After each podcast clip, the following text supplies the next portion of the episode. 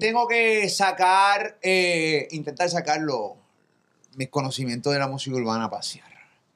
Está bien, Molusco TV, gracias por estar en este canal de YouTube, gracias por siempre estar ahí pegado. Suscríbete a este canal, vamos rumbo a los 2 millones de suscriptores. Eh, hoy tengo un podcast que literalmente es histórico. Usted sabe que siempre yo pongo entrevista histórica y muchas veces realmente no lo es. Eh, pero lo pongo por joder, pero hoy sí es una entrevista histórica. Porque aunque los han visto recientemente en muchas fotos, eh, eh, incluso hasta en conciertos juntos y toda la cosa, no habíamos tenido la oportunidad de sentarlos a cada uno de ellos juntos a hablar de la historia, eh, de las cosas que hicieron cuando chamaco y ahora adulto, cómo ven la vida y cómo, cómo ellos pueden analizar todo lo que hicieron en aquel momento ahora. O sea, cómo, qué cosas realmente no hubieran ocurrido, qué cosas realmente se arrepienten, qué cosas no se arrepienten. Historias que muchas veces nunca nos enteramos porque era una época donde no había Instagram, donde no había Facebook, donde no había YouTube. Y lo poco que hay, de muy mala calidad, por cierto, eh, porque tuve que ver unos videos con una calidad de mierda.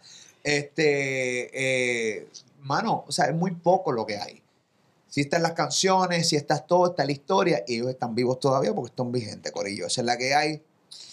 Corillo de Dinois, con el Corillo de la Industria, tengo el honor de tener este podcast. Y quiero recibirlo con un fuerte aplauso. En Ceja, el Paula. Baby Rasti Gringo, puñeta. ¡Qué clave!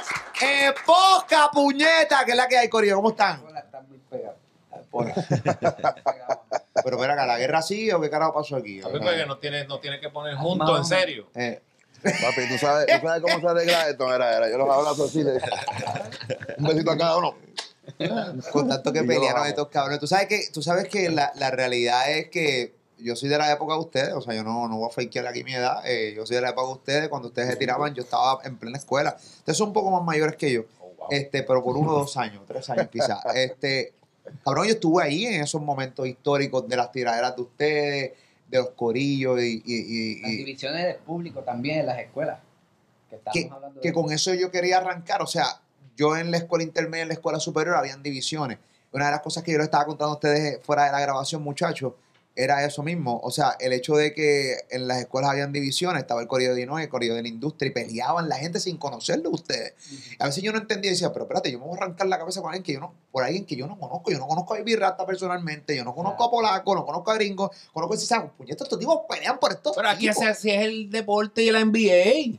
Lo mismo. Pero a puño, cabrón. Yo no, Yo, yo, yo. Tú ya te peleas por Michael Jordan Por Jordan, papi. Claro. Porque, yo tuve que pelear. ¿Verdad que sí? Porque ya la falta de respeto ya tú sientes que es hacia ti. Porque ya no es, eh, ah, este es mejor, aquel es mejor. No, Jordan es una porquería. Entonces, Y te herías. que es una porquería. ¿Cómo, a, a quién tú le estás diciendo porquería? Y Ya llega un Está- momento, papi, los deportes son así. ¿Te estás dando cuenta? Esta Sí. gente peleaban por Jordan. Imagínate en la música lo mucho que jodían. Imagínate. Ok, vamos a la, la raíz de la situación. El corrido de Dino y el corrido de la industria, ambos corridos eran súper sólidos, ¿no? La gente le encantaba. Incluso podemos decir que gente que está viendo estos podcasts, que era corrido de Dino y corrido de la industria, seguramente escuchaban ambos corridos y les gustaba. Simplemente, pues, hermano, les gustaba un poco más en Ciseja o les gustaba un poquito más eh, Polaco, Baby Rasta Gringo. Obviamente aquí no está Lito, pero también era parte del corrido de la industria. Yo quiero saber de dónde arrancó esta guerra en sí. Bueno, pues. ¿cómo Arrancó ¿Tiene- Polaco. alguien tiene que haber Hablen empezado. claro, hablen claro. Mira, la entender- guerra- Papi, hablen Polaco, claro. Polaco, empieza la historia tú La guerra, la guerra se estaba cuajando de diferentes formas. Eh, en Ciseja estaba, eh, había visto ya a, a Baby Rasta y a Gringo llegar a algunos paris con, con el corillo de. Ustedes llevan con el corillo de las monjas, ¿verdad? Sí. Con el corillo de las monjas a, a meter cabra, al que estaba cantando bajarlo, treparse ellos, ¿tú me entiendes? Y, a- y Ceja vio eso mal y ya lo tenía en vela. Entonces yo era también parte de Dinois. Yo empecé con Dinois Claro. pero el que me grabó a mí para Dinois fue DJ Eric. Y cuando DJ Eric decidió separarse de DJ Negro y empezar su proyecto él solo, él me llamó a mí y me dijo, mira, me gustó lo que tú tiraste para Dinois, ven para que tires para el disco mío, se va a llamar Street, Street Style. Se va a llamar Street Style. Qué buena esa historia, porque mucha gente pensaba que como que tú traicionaste a Dinois en aquella Yo época. siempre he sido el malo de la película. Sí, porque Eso es lo que yo pensaba de- también. DJ Negro. Sí, Porque yo pues era parte de, de, de, de ser el líder de todo el corillo. Eh, y también se dijo que la industria nos habían tirado en un show. Ahí fue cuando yo empecé. De que papi, me acuerdo en Copacabana, esta gente van a venir. Le dije a mis amigos, si los ven subiendo las escaleras, avísenme. Y yo decía, esto es para polaco y esto es para Sea", aunque la canción no era de ellos. No, y Así yo, como explotó todo. y yo llegué, pero yo llegué allí, yo llegué con el Preto Valdés, ya Ceja estaba allí. el Y Prieto Valdés. El Prieto Valdés, De Fontana, era mi Carolina. dúo. Sí, era mi sí, dúo. Sí, Fontana. sí, Sí, Polaco y Prieto Valdés.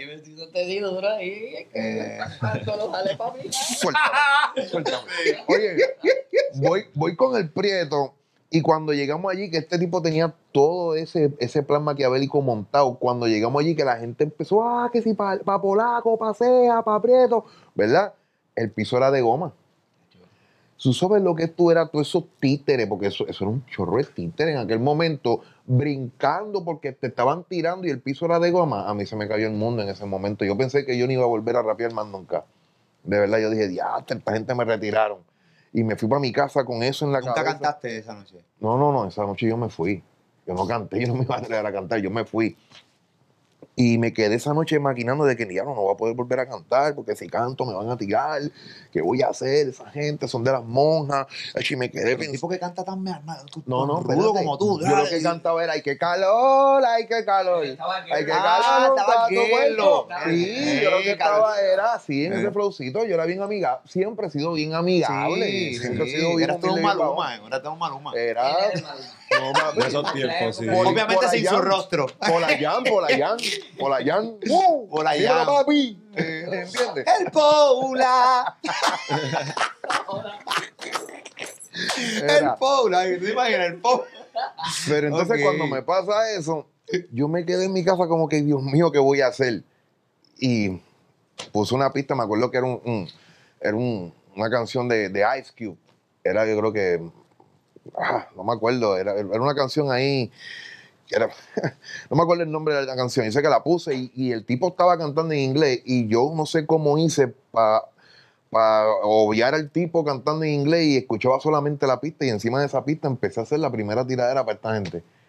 Pero yo no sabía que iba a causar el, el efecto que iba En a ese, causar. volumen, en ese volumen de Street Style 1 ya había empezado la tiradera entre Eric y Negro. Que sale el Sí. tema de muerte que yo empiezo a interpretar al, al ruido, la, Sí. la sombra. Ah, viste. Sí, ruido, yo, la yo sombra. realmente eh, eh, empezó la tiradera ahí porque Eric pues, me había cambumbeado ya, pero Sí. él no era personal con los artistas, era ya como tirando la negro. Y de ahí pues empieza el conflicto entre Poraco y Rasta. Y el tuyo, maricón, porque eso de la a mí me metieron ahí, a mí me metieron ahí en verdad porque yo no, no creo que habíamos tenido comunicación No. antes de No, eso, no, nunca. pero que lo que pasa es que nos utilizaron para yo no sé para qué. A lo mejor era para. Por eso, ¿qué, qué, qué te, qué, te, qué te metió el, el A mí fue Eric, ¿Qué a te fue? Eric, porque yo ¿Qué te- también empecé, mi primer cassette es Dinois, Dinois Underground. que ¿Pero qué te dijo. Eric? ¿Qué, qué te dijo ¿Qué te Eric dijo que te Eric? encojonó y que querías tirar la también Eh, a negro? Las palabras específicas no me acuerdo, pero sé que él me, me activó, me puso el chip. Sí. Ah, dale. Y ahí empieza. Entonces, ya ahí empieza el conflicto porque Polaco cantaba con Dino y estaba también con la industria. Y ahí Eric me dice, no, esta gente está jodiendo con Polaco, qué sé yo, qué, pam, pam, pam.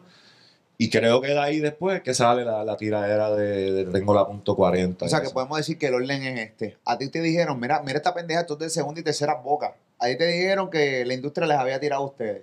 Tú no lo escuchaste nunca, no había Instagram, que tú pudieras ver el puto Ajá. video. Pan, Rasta cogió en el Copacabana y descojonó a Polaco y al Preto Verde.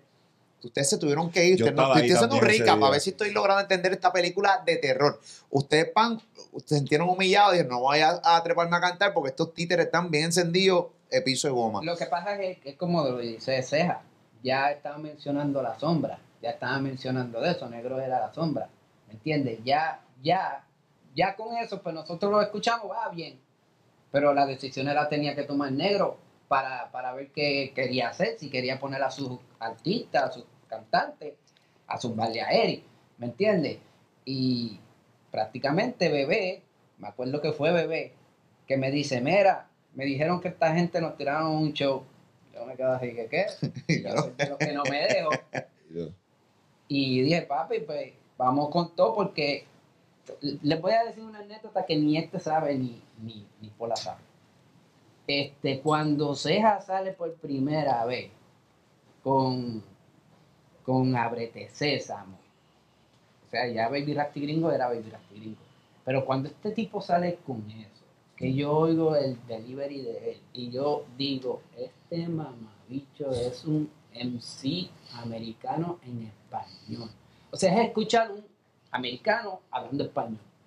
Porque no es lo mismo como un rap de Tempo, un rap de, de Coscu, un rap de, de René, que es algo que es de aquí. ¿Me Sí, entiendes? PR. Pero el flow de, de- Yo dije, este se va a comer el. Y nunca me iba a imaginar que iban a, íbamos a chocar. Que yo mismo yo dije, ya, no me O sea, que te gustó bien arriba". cabrón en Cisa cuando lo escuchaste Sí. por primera vez. Tú dijiste, este tipo está cabrón. Este tipo está cabrón. Este tipo llegó a comer. Pero nunca se lo dijiste hasta ahora. No, se lo estoy diciendo ahora. Y nunca pensé que yo iba a guerrear con él. Entonces yo dije, papi, estos tipos, Es que yo no la puedo guerrear con ellos en rap porque yo no le meto mucho al rap. Yo les voy a tirar con lo que yo estoy duro. Y era un- un balance. Ellos tiraban con rap y yo con reggaetón. ¿Me entiendes? Mis mayarteos todos fueron en reggaetón, aunque sí lo hacía con rap. Pero no, no, no me había, no me había puesto a como que a crear un rap hasta que una vez me le paro de frente a este en una tarima Sí. a tirarle de frente. Sin cojones de tu. Me hacía así. Con ese cuerpito. Con que- ese cuerpito puesto que sea médico. Delante en el anfiteatro Ajá. de Tito Puente. Que eso fue ahí. Sí, me acuerdo. Macho me dijo así, pero tírame con rap. Papi, ese público empezó a ver eso. que- Y yo, que te tire con rap. Está bien. Te vas a escuchar la próxima tiradera entonces. Pero él me la puso difícil también. Te activé, Rasta, te activé porque tú eres un Ah, rapero bien cabrón también. No Antes de eso, no tú has rapeado rapero. conmigo en un par de canciones. Yo puedo Sí, decir lo pero- contrario. Quizás no te ves así, pero yo Pero- puedo decir más que, no, que no. le metes. Ustedes me Exacto. obligaron Eso es. a rescatar lo que era, lo que es, es el MC. Porque yo no quería, yo cuando empecé en esta música de los de Tú querías seguir, tú querías no seguir en los coritos. No, no, tú querías no seguir en los coritos. Yo no quería ser un Kid Power Posse, yo no quería ser un, no, yo quería ser un, como un Rasta en español. Por eso es que mi nombre viene de, Baby, Baby, de Babyface, Rasta, de, de lo que es el reggae. ¿Me entiendes? De Claro. que, el movimiento que estábamos. Yo lo que quería era estar en ese feeling. Pero la vida mía sucedieron muchas cosas desde la muerte de mi país, donde mis letras fueron otras. Cambiaron Ya tu manera de pensar. Cuando me enviaron para los Estados Unidos, capié lo que era Tupac, capié la actitud de, de Dr. Dre, de Snoop Dogg, de, de, de Ice Cube. Y yo dije, papi, cuando regresé, que este me da la oportunidad para cantarle, y lo, lo mío era, mi letra era de matar. Wow. Era de matar por todo, porque yo lo que yo escribía era lo que yo sentía por la persona que tocó a mi país. Wow. ¿Me entiendes? So que esas son las canciones que me hicieron grandes. Esas fueron las canciones eso- que me, me hicieron Desahogo. tener la calle. Esas fueron las canciones que lamentablemente pues me hicieron hacer cosas que no, que no debía hacer. Otras cosas que, que fueron para bien, pero tenía un pie en la calle y unas de eso. Y encontrarnos con la guerra de nosotros, eso fue tener como que más Y yo, más poder de lo que yo no podía controlar también de, de mi gente. yo quisiera añadir a eso. Rasta, que, que eso que tú dijiste es cabrón porque te desahogabas con el papel en vez de agarrar una pistola y salir Exacto. para la calle a, a- a- A cambombear el tipo a que le hizo. claro. Y eso es algo que nos dio la música, que es algo increíble. A nosotros los que empezamos, que, que- que componemos también, mucha gente que no compone hoy día, es el, el tú poder sacar ese sentimiento, ese desahogo, sea de un bolero, sea de una canción de rabia, sea de, de lo que sea. Es una cosa que, que yo doy muchas gracias, en verdad, que a Dios por el talento y por la, la oportunidad de poder haber transmitido esa energía así. Yo sí tuve muchos problemas también con la justicia, pero hubiesen sido peores quizás si, si no hubiese tenido la O música. sea, si tú no hubieses tenido el rap, si tú no te hubieses desahogado en tus letras, seguramente hubiera sido peor. Claro, claro, porque nosotros, por lo menos yo me crié en un, en un environment, en un ambiente hostil, ¿entiendes? Y siempre Nos criamos. estábamos a la defensiva y es como que O sea, está cabrón criarse en un ambiente donde tú piensas que siempre la persona que está frente a ti te quiere joder. Siempre, en todo momento. O sea, está cabrón, estar- porque ahora mismo ustedes se sientan aquí los cuatro juntos. Eh, pero en aquella época era imposible hacer esta pendejada. Pero es que, me- es que no he entendido. Sus letras, Rasta, cuando yo lo conocí a él, lo que te está diciendo de la tiraera, de matar, blan, blan, todas esas letras, Blan, blan, Yo es porque le mataron al papá. sé. Pero un amigo de él, que estudió en la escuela con él, Wow. no es un cualquiera por ahí. Ahí está la parte, en verdad no quiero hablar malo, ¿entiendes? Está la parte jodona. No, no, la parte. O sea, esa es la Pero- parte que de verdad que... La, la cosa, para no desviar eh, lo, lo de la entrevista, la cosa es que pues, prácticamente eso es lo que me hizo ser lo que hoy soy, porque si no hubiese pasado eso, mi rabia era tanta y la influencia mía de mi gente de... de- de- de- porque pues prácticamente natal, natal yo era de Gradiola, y o sea, mi madre era de Gradiola y de las monjas era mi papá, la familia de mi papá. Y cuando sucede eso, yo estoy en las monjas. Hubo mucha influencia de, de un abrazo de la gente de la calle, antes de yo ser cantante. Yo estaba haciendo cosas que no debía de hacer. Música me sacó de la. ¿Me entiendes? Aunque Como- cantabas para la calle. ¿Qué cojones, verdad? Irónicamente. Pero me sacó porque si no, estuviese con pistola. No, que, no, no, no, Eh, no, déjame aclarar. Ella estaba con pistola. Yo, un par de veces yo lo regañaba. Decía, pero ¿por qué tú andas con la jodienda esa? Porque es que ya, ya ¿Tú ves a ya. como tu hermano, como un hermano Pues mayor? Claro. O un hermano menor, perdón.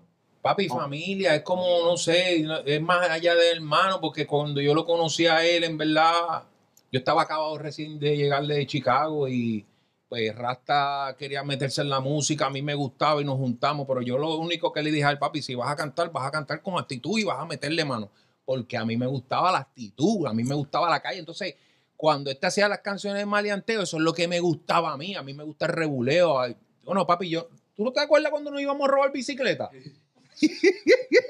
Papi, me llevaban. a- Porque es que me gusta el reguleo. No, no, porque eso está cabrón. ¿Tú me entiendes? Entonces le decía, mira, ¿te acuerdas, Fofo? Fofito.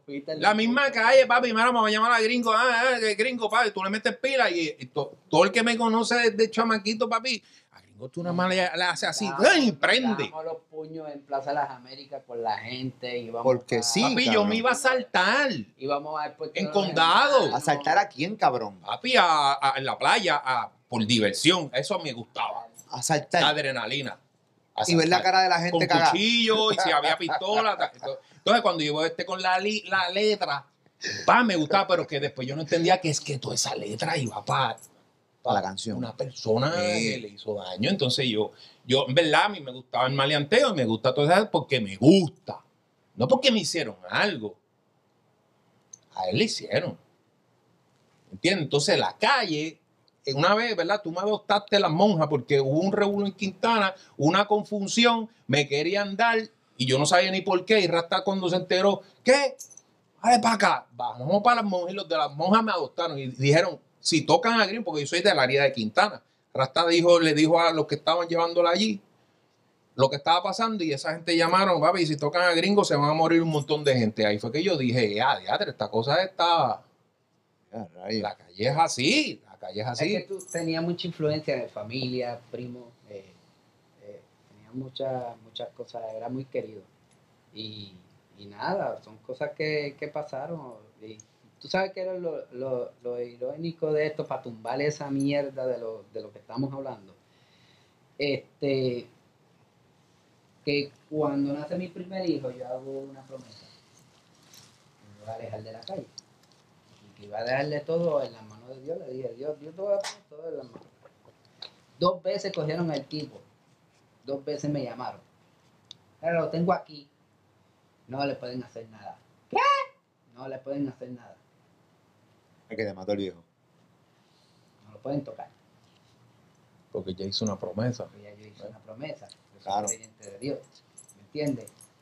Y nadie lo podía tocar. Y nunca le hiciste nada, le hicieron nada. Nunca le hice nada. Wow. Eso está bien, cabrón. Tú sabes que tuve Está que, bien, óyeme, cabrón, estoy hablando de que lo tenían en un cuartito, lo llegaron a coger en una área, llamaron al difunto, déjeme que para descanse, mira, tenemos fulano aquí, es que esto, esto, lo otro. Cuando me llaman, yo le dije, Gordo, tú eres creyente, ¿verdad? Sí, no lo pueden tocar. Yo hice una promesa, ta, ta, ta, ta, ta, ta, ta, ta, y ta. ¿Entiendes? Yo tenía un corillo tan grande en las monjas que era tanto la familia mía que ellos por mí yo tenía que controlarlo, tú sabes. Ellos cuando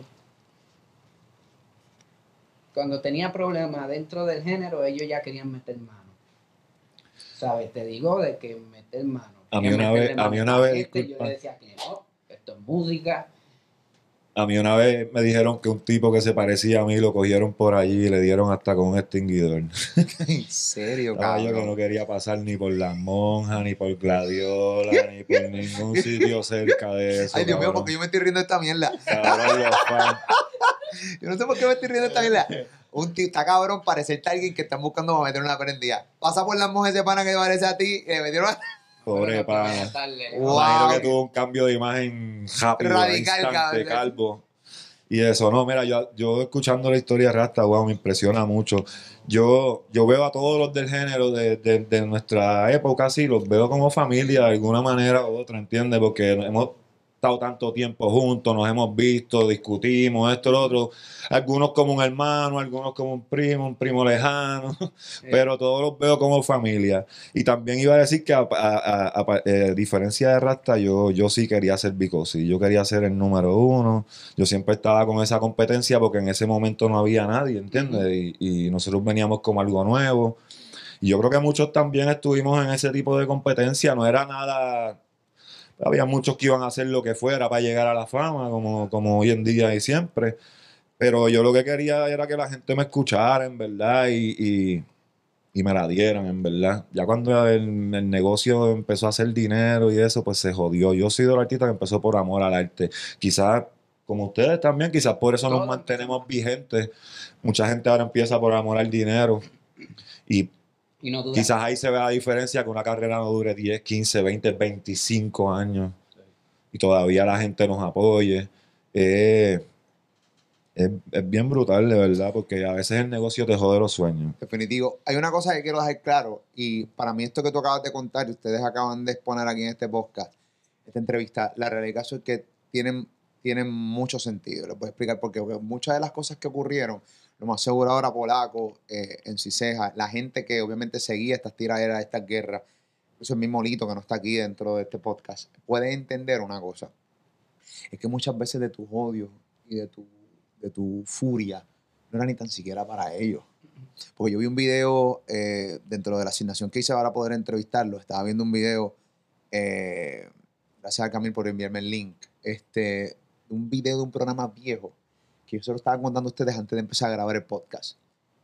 Tu mirada, la mirada de Rasta, era de, de un tipo de mente de odio de verdad, cantando punto 40 en un party, mencionando los nombres de ustedes, porque lo, literalmente lo que ustedes están contando es que eso era verdad. Ustedes Sí. mencionan los nombres de estos tipos. O sea, antes no había. O sea, ahora ahí, tú sabes, un poquito de. eh, un poquito de pantomima y mierda, backstage, o sea, pero antes era. Papi, esto es para fulano, fulano, fulano. Tengo una punto 40, gringo, pero en la madre ahí, flaquito con cojones en una esquina, que yo uno de estos no hay, que, que, que cabrón sea para redes. Y entonces, pan, y entonces tú también. Y entonces, y era una, era una, una rabia, cabrón, lo que tú se veía en tus ojos. Entonces, tú cuentas todas estas interioridades que seguramente en aquel momento no tenías el valor de contarlo, simplemente no querías hablarlo con nadie. Es que era Y muy se chama- entiende, es cabrón. que no- era muy chamaquito y, y, y te digo, Molu, eh, en verdad, en verdad, se me hizo difícil meterle con cojones en dividir lo que es Wilmer Alicea y lo que es dividirle al artista Baby Rasta. Y Wilmer Alicea lo que hacía era joder a Baby Rasta.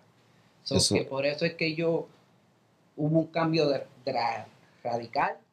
Eh, así mismo como comencé la guerra prácticamente, o, o Ceja la comenzó y empezamos a tirarnos, eh, pusimos el público a dividirse, acaparamos todo, acaparamos los conciertos, no le dimos ni break que otras canciones de otros artistas se pegaran.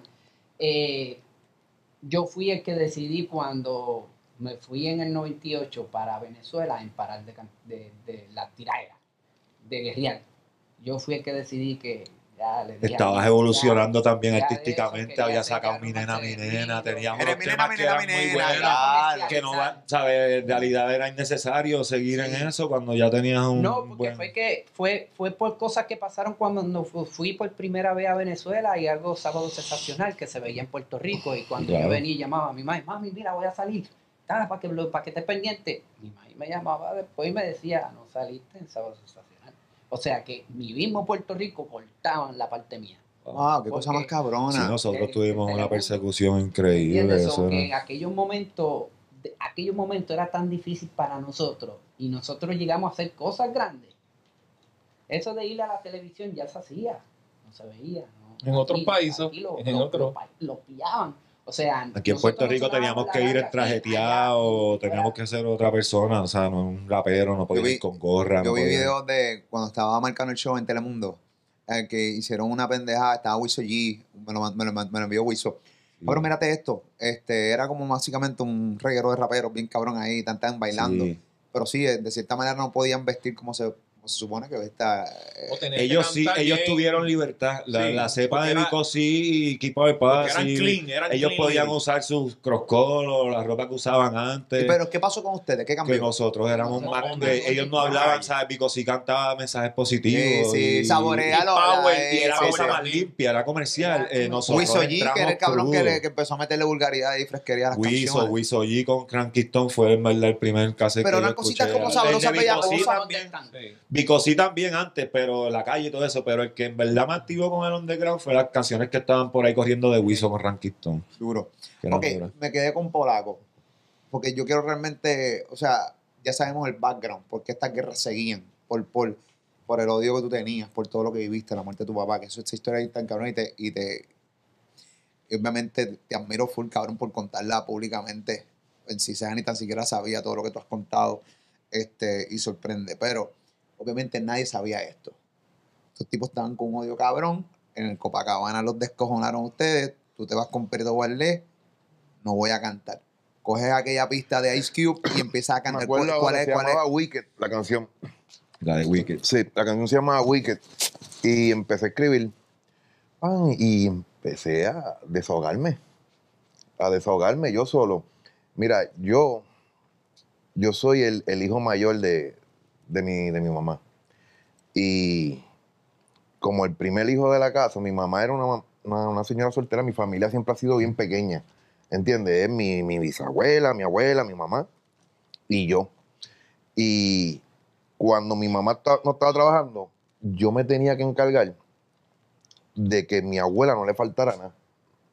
A la edad de 11, 12 años, pues yo pues salí resolvía lo que tenía que hacer. Si tenía que salir a empacar a pueblo, que estaba lo de Plaza Carolina, yo era de ella Fontana. Empacaba ahí. Sí, yo iba, Yo empacaba. empacaba en el, eco- en, en el Econo de Metrópolis. ¿Entiendes? Yo, yo lo hacía cuando ya eso, Joda. cuando eso ya no, no, no era Joda. suficiente, que ya eso no daba. Hacho, papi, yo tenía cash en el bolsillo empacando, que se Sí. joda, tenía, que tenía dinero, cabrón, para ¿Cuánto tú hacías? Cabrón, como 14 pesos. Como 14, ¿verdad? 8, pesitos de. Hacho, para mí eso era un billete. Pues para 15, mí, 20 para mí era un billete. ¿Verdad? Para mí era un billete, pero cuando tenía que comprarle o la leche, el café a mi abuela y todo eso, pues no me quedaba casi nada ya para mí. Espera, ¿Entiendes? Es que uno iba todos los días. Sí, sí. Sí, yo, pero. yo- yo- Sí, sí, sí, pero uno quería tener más. Sí, el que quiere Uno 8 pesos, el que, coño, papi, ah, coño, gané 8 pesos, mañana quiero 20. Pues yo siempre ¿Ah, salía sí? a resolver mis cosas. Pues eso fue lo que hice cuando este chamaco me hizo eso. Yo me puse a resolver mis cosas yo mismo. Y toda la vida he resolvido mis cosas yo mismo. O sea, yo, pues es, es bonito que tú hayas tenido tu corillo de, de tu caserío y, y que ustedes hayan tenido eso, pero yo, yo soy de Villa Fontana.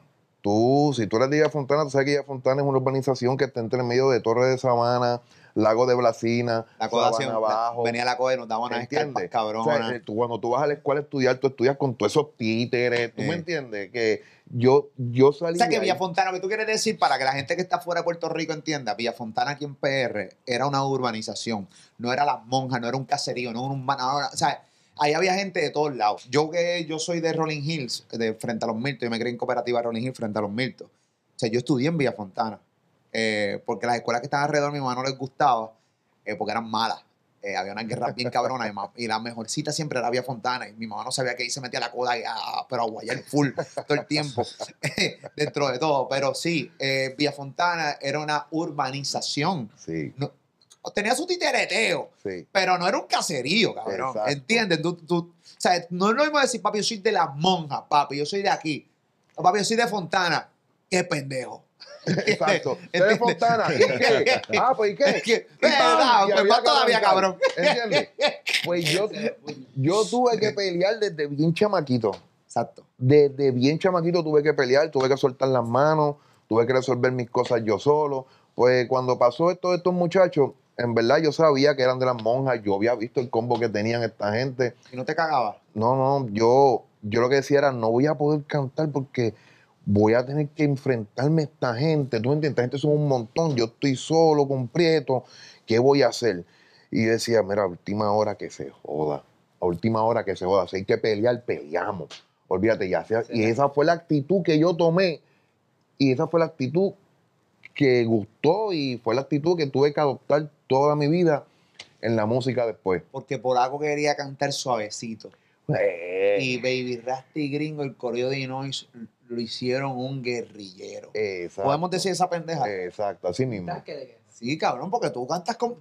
Yo, yo no recuerdo el momento cuando tú cantabas suavecito. Yo recuerdo el polaco guerrillero Sí, que te fue- escuchaba y me daba miedo, cabrón. Sí, porque ahí fue cuando explotó, cuando por fin encontré cómo deshogar todo lo que yo sentía. ¿Entiendes? Cuando yo, cuando yo desahogo todo lo que siento, pues lo, pues sale, ¿sabes? Reluce. que, tengo, que tengo que decir una cosa, una nota. A mí, eh, lo que ustedes están haciendo juntos, ustedes hicieron, han hecho música juntos, incluso nosotros tuvimos la oportunidad de entrevistarlo y, y, y reaccionar a varios de los temas que hicieron juntos.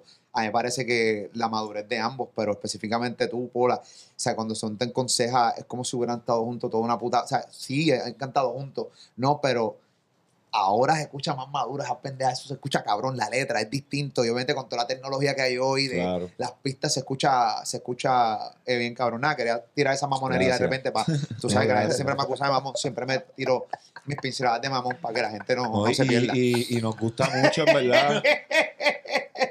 Nos gustó mucho esa- esas producciones que hicimos porque volvimos a lo que son las raíces, de lo que muchos de los fans quieren. Hay mucha gente que está pendiente a las tendencias y quieren seguir cosas que no le caen, ¿sabes? Se van de su personaje, de su, de, de su casa, ¿sabes? Está bien evolucionar y tratar cosas nuevas, pero también Oye, hay que darle a esa gente las cosas que nosotros dominamos, de lo que le gustó Si siempre. no, no hubiese estado la tiraera y el maleanteo, nadie en estos momentos estuviese maleanteando. No hubiese existido un tempo, no hubiese existido este.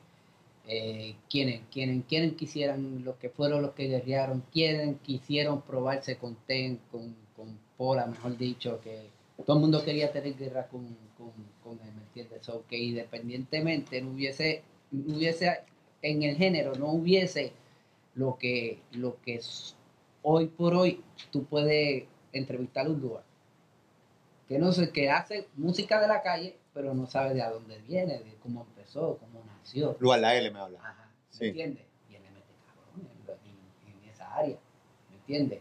Y muchos de los chamaquitos mencionan la 40, pero nadie sabe la historia de la 40. ¿Por qué yo la saqué? ¿Por qué yo me liberté? Porque la 40, aparte que es famosa entre los cantantes, es famosa entre los. Sí, pero para mí que tú le hiciste más famosa que la Glock te tienen que dar a ti un tipo de regalía o algo, porque aquí en Puerto Rico Rasta Sí, fue el que A hizo. punto 40, tengo una punto El que 40. trajo No, la papi, 40. está cabrón, chamaquito, tú cantando eso, tú dices, tengo una punto 40, tengo una punto 40. Tú no sabías, con una pistola. Y nadie cabrón. estaba hablando de punto 40, todo el mundo estaba hablando de 38 y de 9 milímetros y que si Ay, nadie había sacado ese calibre todavía ahí. Entonces, es como yo digo, el, el, el probarse, después cuando yo veo que, que todo el mundo se quería probar con esta gente, yo dije, diablo, el revolú que le dejé en las manos. Ok, ok, pero, pero, muchachos". pero, ok, terminan la, terminan la tiradera. ¿Esa tiradera es cuál? Ah, esa tiradera que yo terminé era la De- de, con la pista de Ice Cube. era la de eh, el que tengas una punto cuarenta la odiaba. yo la había hecho yo, yo lo he hecho por la se mitad fue viral bien cabrón en la calle, se regó yo lo he hecho por la mitad primero por la mitad esa canción Y como que la vi, como que no, no, como que yo pensé, es, muy fuerte, ¿entiendes? Y, y Miren estos señores polacos diciendo que es muy Sí. fuerte. Pues carajo, cabrón. Sí, Un yo- tipo que es guerrillero, cabrón. No, pero en serio. Sí, yo lo hice, yo dije, wow, no, no, no, esto es muy fuerte, ¿entiendes? Déjame hacer algo un poquito, pan, y volví. Ceja sabe que yo hago las canciones y después que las hago les digo, no, no, no, no, no, no, espérate, vamos a hacer otra. Les cambia cosas así. yo cambio, empezó a cambiar cosas. Tema y- terminado ya, ready, Sí. masterizado. Uh, no me cambió el Sí, cabrón. sí, pum, pum. Pero, pero, pero, espérate. Está masterizado. Yo estoy está- conociendo a Paul ahora y, y Paul siempre ha tenido esa imagen así y yo lo estoy conociendo y yo reconozco que tú es un chamaco súper bueno, mano. Los otros días, no hace ni un mes, estuvimos hablando y yo digo, loco, tú eres bien bueno. Míralo, míralo, él es bien bueno, pero papi, cuando se despierta él, No, pero yo te he visto en, video, no vamos a entrar en el tema, pero te he visto en videos recientes cuando tú te gusta guerrear y, y cómo Sí. tú, o sea, te conviertes dentro de todo. O sea, es como Jay Wheeler. Yo entrevisté a Jay Wheeler y me dice, yo le digo, cabrón, es que cuando yo te veo en el escenario y te veo en los videos, tú eres otro tipo al que yo estoy entrevistando. Me dice, todo el mundo me dice lo mismo porque cuando yo escucho la música y cuando yo estoy en mi hábitat de música, yo me convierto, no sé qué pasa en mí, sí. pero cuando yo estoy aquí en este momento, soy otro tipo, soy el, el, el chamaquito, el chamaco de siempre. Y aquí lo estamos viendo, cabrón. Mano, yo sentía Tranqui. miedo por esta paro por Es esta que- tiradera y yo, ¿qué puñeta ustedes Es me también, diciendo? también, Molu, que, que ahorita Rasta dijo que él tuvo que encontrar la diferencia entre Wilmer Alicea y Baby Rasta. Eso es lo que pasa, que ahora mismito uno tiene que, no puede ser artista todo el tiempo y esa es la diferencia Cierto. del ser humano Cierto. humilde, tranquilo, a cuando uno se revela y te dice, mira, yo sé hacer esto, pam, pam, pam, y le metes bien cabrón, con una confianza cabrón, la gente dice, pero este chamaco ni se atrevía a hablar aquí abajo y ahora mismo está ahí. pero en, el, en el caso tuyo, tú hiciste una tiraera, que tú tuviste unos cojones bien cabrones también, que hay muchas historias corriendo a la vez y no quiero que se me, que, que se me quede ninguna, pero tampoco quiero que se me quede la historia tuya, tú tenías cojones, yo escuché tiraderas tuyas, tú me decías, me están buscando, o sea, tú estabas fugitivo, cabrón, a ti te estaba buscando la policía y tú en tiraderas sin cojones te tenías, a mí me están buscando, y yo decía, qué puñete, este cabrón le pasa, o sea, que tú también te estabas viviendo la, la película Sí. de Enciseja. La película que es una super película. Pero, pero la verdad es que, que yo pienso que todo, todo fue por el destino que tenía que pasar, entiendo. Ahorita estaba hablando con Rasta, que yo los vi en un show bajando a la gente de playero, y eso despertó en mí un tipo de, de autodefensa que dije, necesito montar mi corillo. De ahí nacen los tres mosqueteros. Inconscientemente hablando con Rasta, ahorita él me contesta que no era que él los quería bajar de la tarima, que era que estaban tarde para un show. Y yo pensé que ellos, o sea, lo hicieron por mostrar el poder. De que, mira, vamos a bajar a esta gente ahora mismito. eso Muchos de los Increíblemente. por hoy lo han hecho. ¿Qué ¿me hay- entiendes? ¿En qué año? Espérate, espérate. Esto, esto hay que documentarlo bien. Sí, sí, hay que explicarlo bien. Esto explicarlo. No- En Ciseja pensaba, o sea, de ahí nacieron los tres mosqueteros. En Ciseja pensaba que, que cuando y Gringo bajaba gente de Corrido Dino y bajaba gente de Tarima, era porque simplemente ellos tienen los cojones de la tierra, los, los cojones de mi tierra, que podemos mudaban y lo vamos a hacer. Sálganse Bullying pa'l a los de playero. Sí. Y no era eso. Rasta me, me, me, me explicó ahorita que no era eso. No era esa maldad. Y yo siempre toda mi vida lo vi. maldad. Lo que pasa es que se, se podía malinterpretar porque, obvio, andaba siempre con un corillo detrás bien grande. Entonces, pues, yo venía y le decía al promotor, ¿cuánto llevan cantando? Siempre uno lo que canta es una hora, ¿entiendes? Máximo. Tan, una hora. Ya lleva más de una hora. Y llevo media hora aquí esperando, papi. Yo tengo que ir para pa, pa Ponce y de Ponce tengo que bajar. Papi, pa' en verdad, en verdad, yo cuadraba los paris, eso era Yo yo, y. Rasta. ¿Me entiendes? Y teníamos cuatro en una noche y yo tenía que cuadrar la hora. ¿Cuánto te va a tomar de Bayamón a Arecibo? ¿Cuánto, te- eh, ¿Cuánto vamos a estar en Arecibo? Porque después teníamos que ir para Y Guadilla. no de existe el Aguadilla a Capitán Ponce. Benítez, cabrón, que te montaba en un helicóptero. Pum, No, y- y- en auto. Y entonces Rasta me decía, vas a guiar tú, gringo. Entonces ya yo tengo, papi, es, es llegando. Ya yo le cuadraba lo de los paris, le decía al del pari, yo puedo llegar y cantar a las 11 allí. Y entonces el de Ponce era, cerrábamos en Ponce a las 4 de la mañana. Pero entonces tengo un espacio y yo no puedo, le voy a quedar mal a uno. So, si, yo, si yo me quedo esperando, yo tengo que cantar a esa hora. Y si yo no canto a esa hora y se tardan en lo que, ah, donde decían los promotores, no, es que ustedes son el main event, ¿entiendes? Ustedes son los que más quiero que cierren. No, papi, yo te dije a ti a las 11, porque a la una yo tengo que estar en Aguadilla. No me va a dar tiempo. Entonces Rata se ponía así, papi, pues están cantando. No sé, eh, la misma presión, nos tenemos que ir, tenemos que cantar, estamos en tiempo. llevan tanto tiempo cantando que se bajen ya, yo tengo que irme. Ah, no, que no puedo, que. Pues vámonos. Y usted dice, vámonos, olvídate, pues que si tú no cuadras bien un show, si tú no cuadras bien un show y tú eres puntual, Ajá. aquí tenemos que estar puntual, ¿verdad que sí? Claro a las que sí. 11 para que te dé tiempo. Si no, papi, se, canceló la entrevista. Baby Rasty Gringo ni Pola, ah, no llegaron, están en viaje. Pues papi, nosotros llegamos a esa hora. Pues se tienen que bajar, porque yo no sé qué es lo que tú vas a hacer, se tienen que bajar. Entonces, o nos vamos. Entonces, no querían que no nos fuéramos. Y a veces nos hacían esperar. Y Rasta decía, papi, pues si no voy a cantar ahora, me voy. Y arrancábamos con todo el corrido, nos vamos, nos vamos, no, pues vamos. Y ahí, no, no, no, bájense. Y a lo más seguro, ahí donde tú veías esa película, hubo- bájenlo. Tuvimos muchos problemas por eso, por eso en los tiempos de, de los 90, eh, aparte de la guerra de, de, de, de Polaco y Lito y Rasty Gringo y Bebé, y Baby Rasty Gringo siempre fueron como que aparte. No sé por qué eh, nunca tuve como que ese, ese pegamento con la gente de Machón Cruz, con los otros. Siempre Es que estuvimos no había- aparte, no había en ese tiempo ningún esos O sea, era, realmente eran guerra, eran países. O sea, Era literalmente bien eran. competitivo, era un equipo, que- un equipo que tengo que jugar contra ellos ya mismo y Sí, pero Sí. ahora, ahora puede ocurrir, de repente se encuentran en un estudio, se abrazan todos y siguen Claro, para adelante. Pero ya, sí, ya- antes no, po- ya eso es pendeja no pasaba antes. sí, sí, qué bueno que el género como tal salió de eso, ¿entiendes? Había Ahora el muchas género cosas está que en había mucho colaboración. machismo también género. División. Y había muchas divisiones y aparte de eso yo, yo soy una persona que amo a Yankee, pero yo Yankee guayamo, tú sabes, porque, Cuéntame esa guerra con Yankee. porque Nunca viene mal no, que me la no- cuente. no fue una guerra como tal, pero fue que pues sin querer le falté respeto a su señor y yo no sabía que era su señora. Wow. Entonces, ¿qué pasa? Que para aquellos tiempos uno ya, ya el artista llegaba el momento donde no podía cobrar, eh, el promotor no podía pagar lo que pedía el cantante. Y, y venía el promotor y le, daba la puerta. Ya, ya algunos artistas cogían la puerta y imitaba a estos artistas. Entonces, Yankee me lo encuentro en Ponce y me dice, mira, compadre, que si esto. Y yo le dije que si dale cuenta conmigo, me llame ya. Yo le llego, me dije, ya. Papi, me llama una mujer. Y obvio, no estaba como que muy organizado en esto. Era su secretaria. Su secretaria era otra cosa. Yo le dije, eh, hello, ¿quién es? Mira, no, para el show de, de Yankee, esto. Ah, sí, sí, dile que me llame. No, porque es que yo lo cago, dile que me llame porque yo hablé con él. Que, y él habló conmigo. Yo no hablé contigo. Y, pero, Eh, ya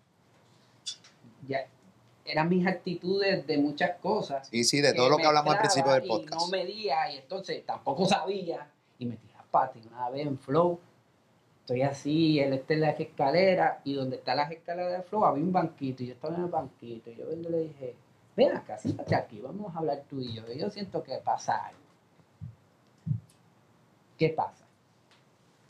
Y ahí hablamos, y le, le pedí disculpas porque yo no sabía. Claro. ¿entiendes?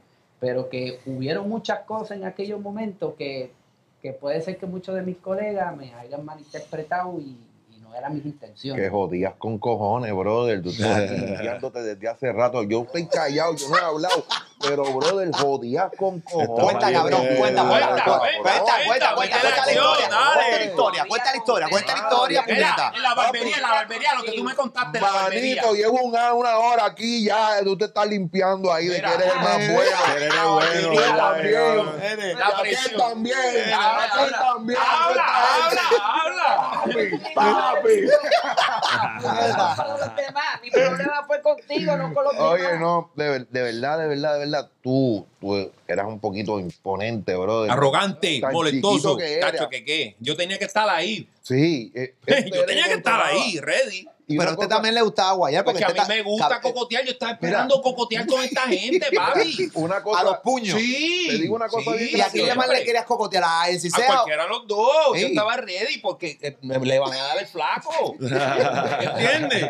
¿Y tú también querías meterle a este cabrón? No, yo nunca lo. Yo, Yo no sé. personal realmente. Ok. nunca. Este, Sí, este estaba en competencia full, papi. Pero si me de- lo encontraba, iba a lirical, frontear, lirical. entiende, whatever, que me guille, whatever, pero, pero nunca Este era lo vi personal. insoportable, este papi, este era insoportable porque tenía un piquete. Sí. Sí, pero no quieras meterlo ahora ya. Vamos primero por aquí y después vamos para allá.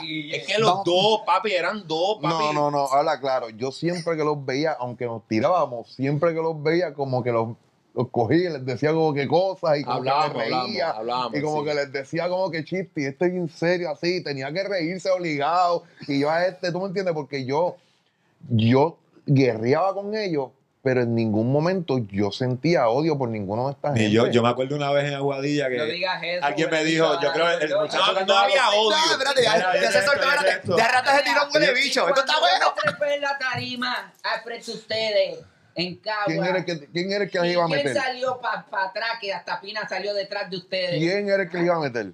¿Tú, Hilito? ¿Quién era? Dilo tú, ¿quién fue el que se enfrentó ese día en la tarima que te cogió y te llevó hacia atrás? En Cagua. Lido. Fue Lito. Sí, pero él, él lo que él me dijo, me dice, nosotros no le dañamos su show.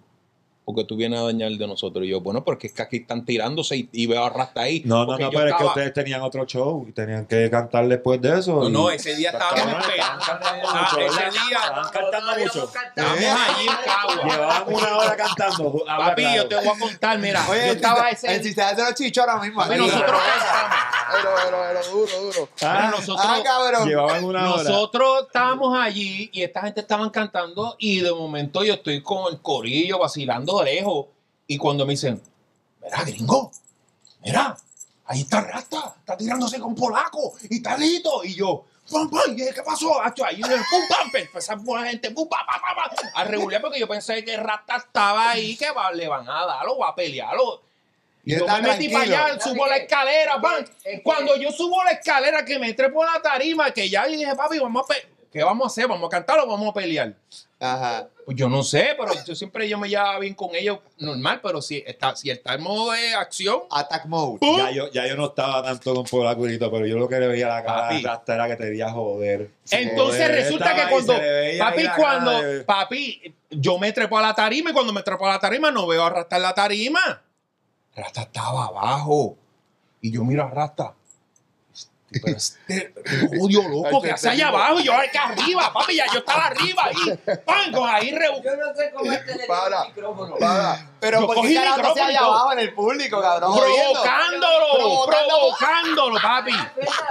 Provocándolo.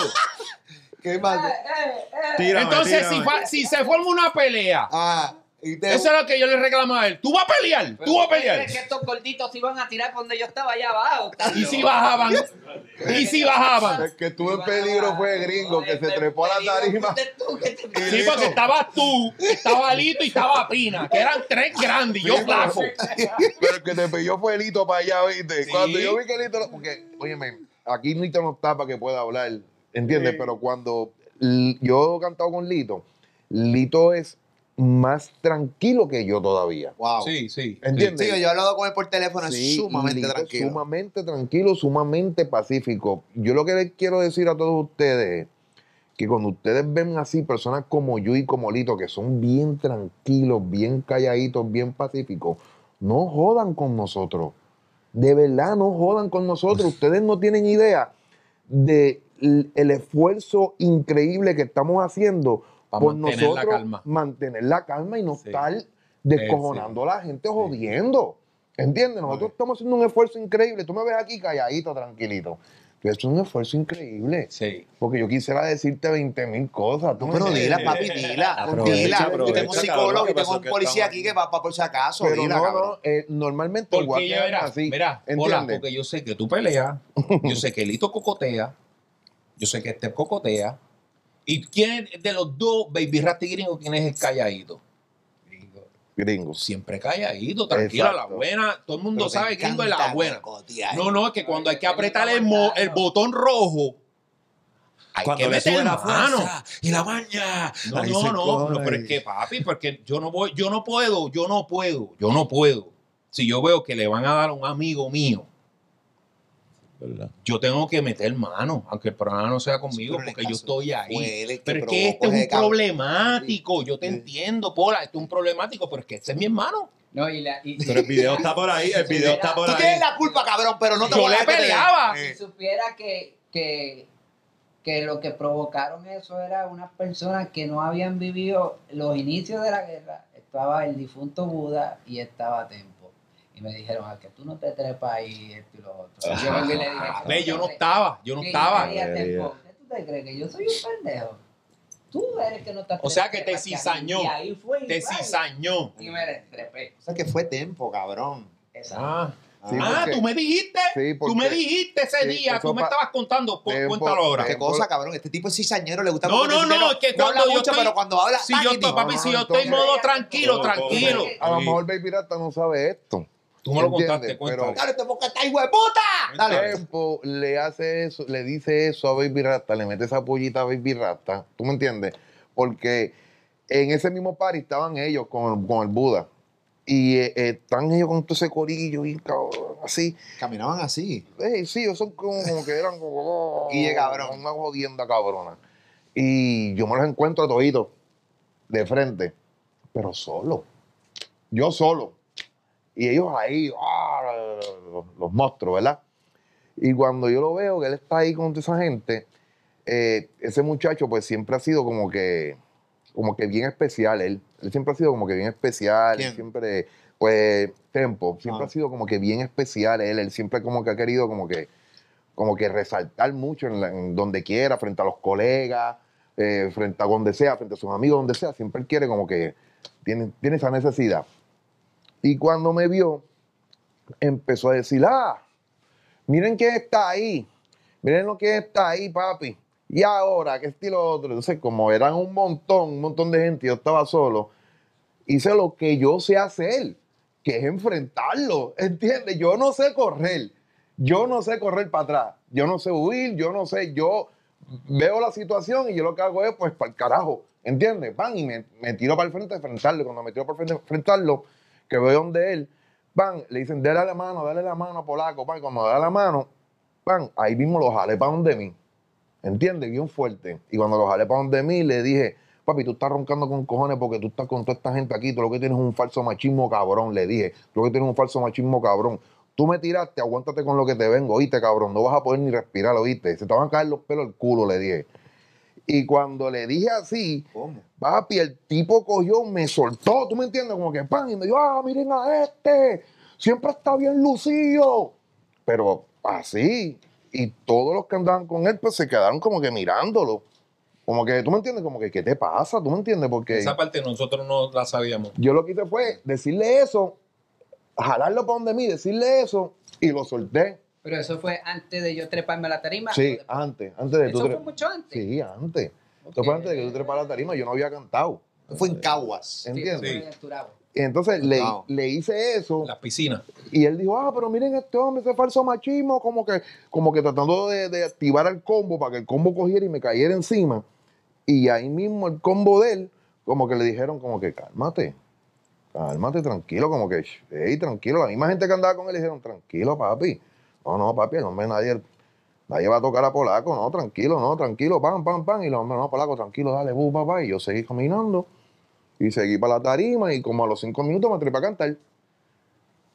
Después fue que él vio a Baby Rasta y le dijo eso a Baby Rasta. Sí, pero es que tempo con O sea, Baby no se- Rasta y- Ustedes no se estaban disfrutando esta mierda. Vamos a hablar claro. Ustedes, o- que- quiero que me cuente la historia más contar ahora. Déjala en pausa. Pero yo una pregunta que tengo.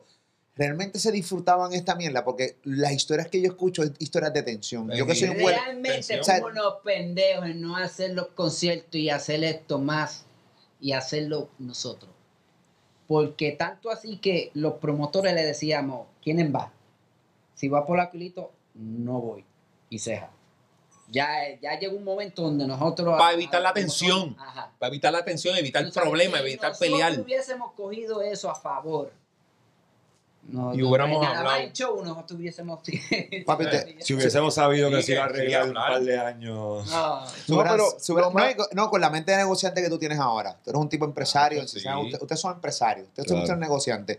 Tienen una visión distinta de la vida. Eh, papi, ustedes hubieran hecho paris con cojones. Claro. Hubieran montado las guerras. Papi, Como están ahora los versus y Claro, todas esas cabrón, cosas. esas cosas también cabronas. el Rubén, de todo. Como Mikey Backstage y tú, la pelea que tú vas a te hacer jode con, con esa mierda, cabrón.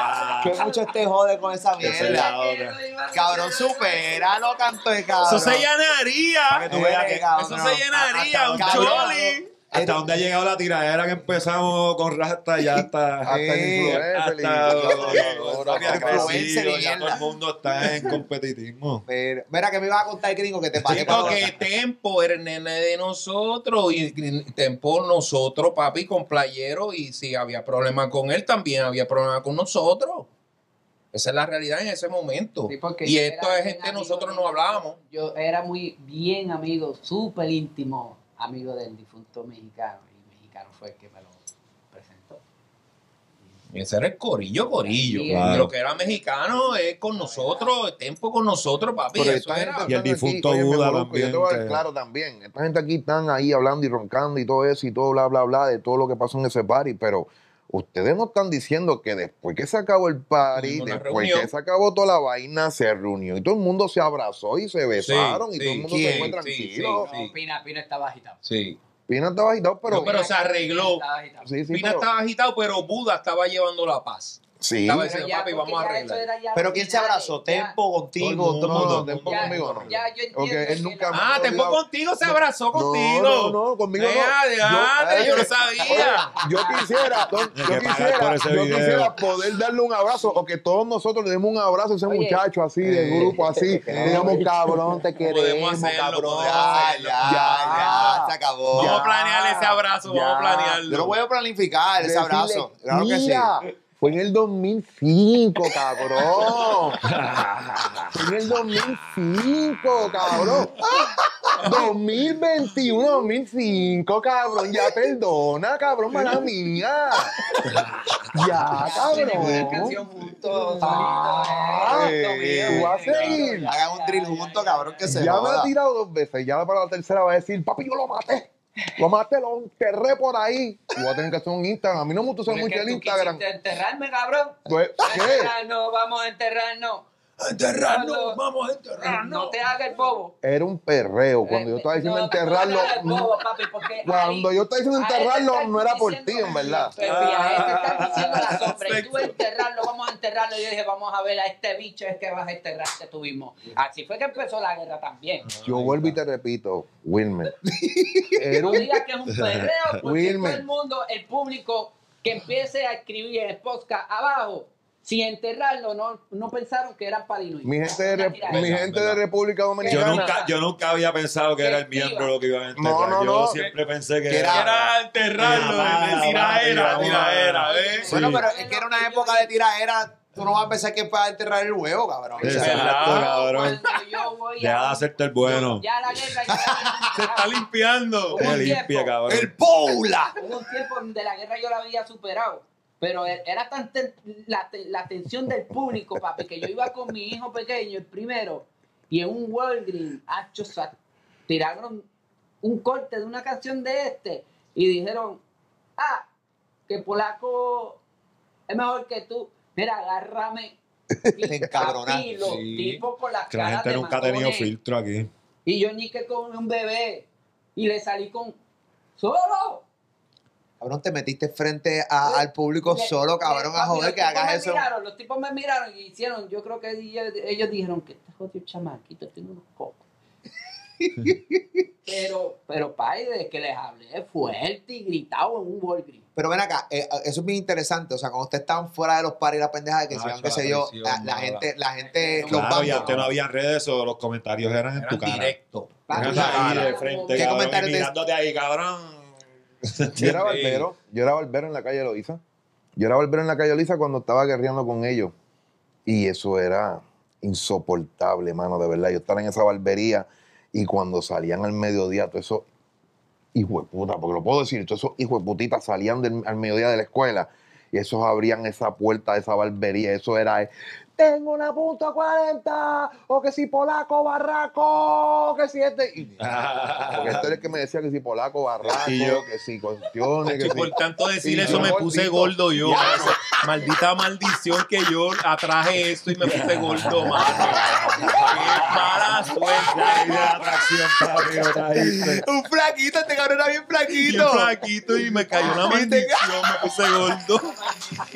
Chancho.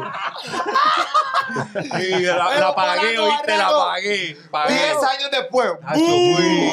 Ahí como que cállate la boca. Ya, papi, es la vida. papi. Así es la vida. Tengo unas rutinas que te puedo dar para que le baje la, la pipa flaquito. Mira, pero lo mismo que te hacían a ti en las monjas, lo hacían los mismos en el Los barrio mismos panas de uno, a mí me lo hacían mis panas, que ahí te encojonan más, porque hay panas que pues te conocen desde antes de yo cantar, que no eran cheerleaders, eran panas, ¿entiendes? Panas. Y venían a montarme, no, bicho, te dijo esto, lo otro, lo otro. Sí. Y ahí es que te encojona. Cuando Pero- alguien que, que que, que te importa lo que dice. cizaña, cabrón. meten- Sí. meten- Salía la industria, no sé si el cassette, pero y nosotros en las monjas allí sentados, nosotros allí sentados, y un momento llegaba un carro de las monjas. Es que tengas una po-". O la de este, papi. Diablo, nosotros. La verdadera papi, canción. muévete, muévete, dale, síguelo, síguelo. Entonces, eh, volvía y daban la vuelta y venían otros. Allí está la virata, allí está Gringo Wild", con la música de la industria. Bien duro, Los mismos de ustedes. bien duro, los Sí. de nosotros. Nosotros quitarlos, pe- dale, arranca, arranca. ¿Tú me entiendes? Sí, Porque, antes no era como ahora. Dale, Ahora de repente te tiran hoy. Y ya mañana tú puedes sacar una tiradera rápido. Y antes, y antes no habían views para contar los, los listens ni nada, eran los cajos. Tú contabas el cajo que pasaba con tu Ah, canción, cabrón. Ahí estoy pegado, han pasado tres cajos. Escuchando a esta gente, papi. Entonces. ¿cómo tú crees que se pone uno? Imagino, entonces él me estaba contando que en la barbería le hacían lo mismo. Entonces la gente tuvo una guerra que no, como que, que era provocada, ¿verdad? Malentendido, la gente, la gente le gusta todo eso más. Pero yo creo que todos esos malentendidos tenían que pasar. Vuelvo y repito, como yo dije cuando ustedes bajaron la gente, de ahí yo monté a los tres mosqueteros, de ahí, ¿sabes? ¿Cómo que? Pero tú sabes qué decían los muchachos de las monjas. Verá, papi, estate tranquilo, gringo. Lo que estamos haciendo es provocándolo ustedes para que se pongan más duros y cuando tiren en Dino y el próximo cassette, lo le tiren, porque ustedes son de aquí, ustedes son de las monjas, estamos provocándolo para que ustedes despierten Pero y ¿cuánto tiempo, tiren. ¿cuánto tiempo después podía pa- ustedes, ustedes tiraban? Y de repente, ¿cuánto tiempo después ustedes tiraban? O sea, no era la Era muy rapidez. Eh, Era- Estábamos muy calientes, muy. Sí. Es que no. Nosotros sofo- sofocamos un género. Sí, pero salían como cada seis meses o ocho meses. Pero bastante rapidito porque negro estaba demandado. Tú porque Negro eras estaba Por lo menos Eric. Pero este grababa aquí, grababa verdad, acá, es yo verdad, sí. grababa aquí, grababa Muy acá, cierto. papi. Yo estaba una vez que cuando para Playero 40, pues estoy, llego, tal hora, ok, llego, pam, pam, pam. Playero viene bien, bien sutil, bien suavecito, bien. Y yo, pero ¿por qué tan, tan, tan, tan, Tan Sí. tranquilito, Siéntete ra- en esta área, aquí nadie los va a molestar, y lo otro. Y yo, ah, bien, tranquilo, dale, pues, dale, espera. Y ya me imagino. Pa' Playero 40. Cuando, cuando nos dice, dale para que venga, esto y lo otro, yo me desvié y me dijo, no, que por ahí no es, y seguí caminando, papi, me encuentro a este y a papi, lo primero que se me prendió fue el diablo, que eso era la- arrancando la guerra, y dije, ahora es que me toca a mí, mamá, bicho. Y seguí caminando. Te lo digo de Porque no sabíamos que ellos pensé, estaban. Pensé que la canción de, de Playero 40 Era para ti. me iban No, a que- que ellos-. Sí, Papi, yo tuve que improvisar allí. cambiar ¿Qué toda la canción. Cambiar canción. Y me acordé de, cuando, porque antes pues se hacía unos paris en Orlando que estaba cerca de una almería. Y de ahí fue que yo vine a conocer de la 40 por una revista y le pregunté al tipo, que ¿por qué esta pistola? Pues, ¿por qué es plástica? Y me empezó a decir, no, porque esto es la nueva generación de lo que viene, esto dispara debajo del agua, eh, la 40 es una, es una pistola que está entre medio de la 45 y la 9, la velocidad y el impacto de la 45 y la velocidad de la 9. Y esto yo dije, ya, perfecta, esta es la mía. Pam, pam, pam, me recordé de ella. Cuando, de casualidad, El disco se llama disco- Playero 40. se llama Playero 40 y fue cuando De hacer un reggaetón, le me- tuvimos que meter maleanteo y mandar. En el mismo disco y tú también salieron. Y, Sí, y pero ellos no no le te tiraron. Ellos no ¿Y te qué tiraron. canción Ellos sacaron tiraron fusión más. La pata, cabrón, más la metí. Dale, di cuenta, cuenta, cuenta, Metí Pola. la Qué mano. duro. ¿Y qué canción ustedes sacaron? cuando Playero me dice para tirar, yo le digo, ah, papi, yo tengo esto, y le enseñé una tiradera que tenía, papi, bien a fuego, porque estábamos calientes en eso, en la tiradera. Ah, Y Playero, ay, yo no, yo no quiero meterme en eso. En verdad, los muchachos son amigos míos, soy amigo de todos ellos. Eso se lo dejo a Negro, a Eric. A mí tráeme algo más bailable que estilo otro. Y yo, wow, bailable.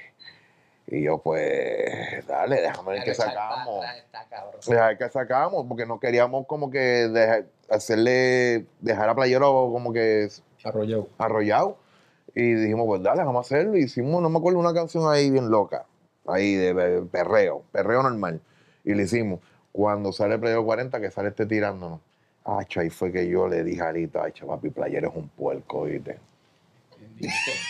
Playero es un puerco, papi. Ahora es que vamos a guerrear de verdad, le dije yo a Sí, Alito. porque Playero les dice a ustedes. Sí, Pero usted, tu relación con Playero hoy, cool. súper. Ah, ok. No, Ah, súper, porque Ah, bueno, ya- recordando el momento que dijiste Sí, que, sí, ok, pero también Rasta dijo tumbarle la cabeza a cualquiera que no dijo nombre ni nada en específico en ese tema. Que que- Playero se pudo, ¿sabes? No, no, no A sabía. lo mejor Playero ni No cuenta sabía- se dio ni sabía que, que se la tira de la que le mandamos que bom, bom. El playero estaba tratando de que no nos viéramos.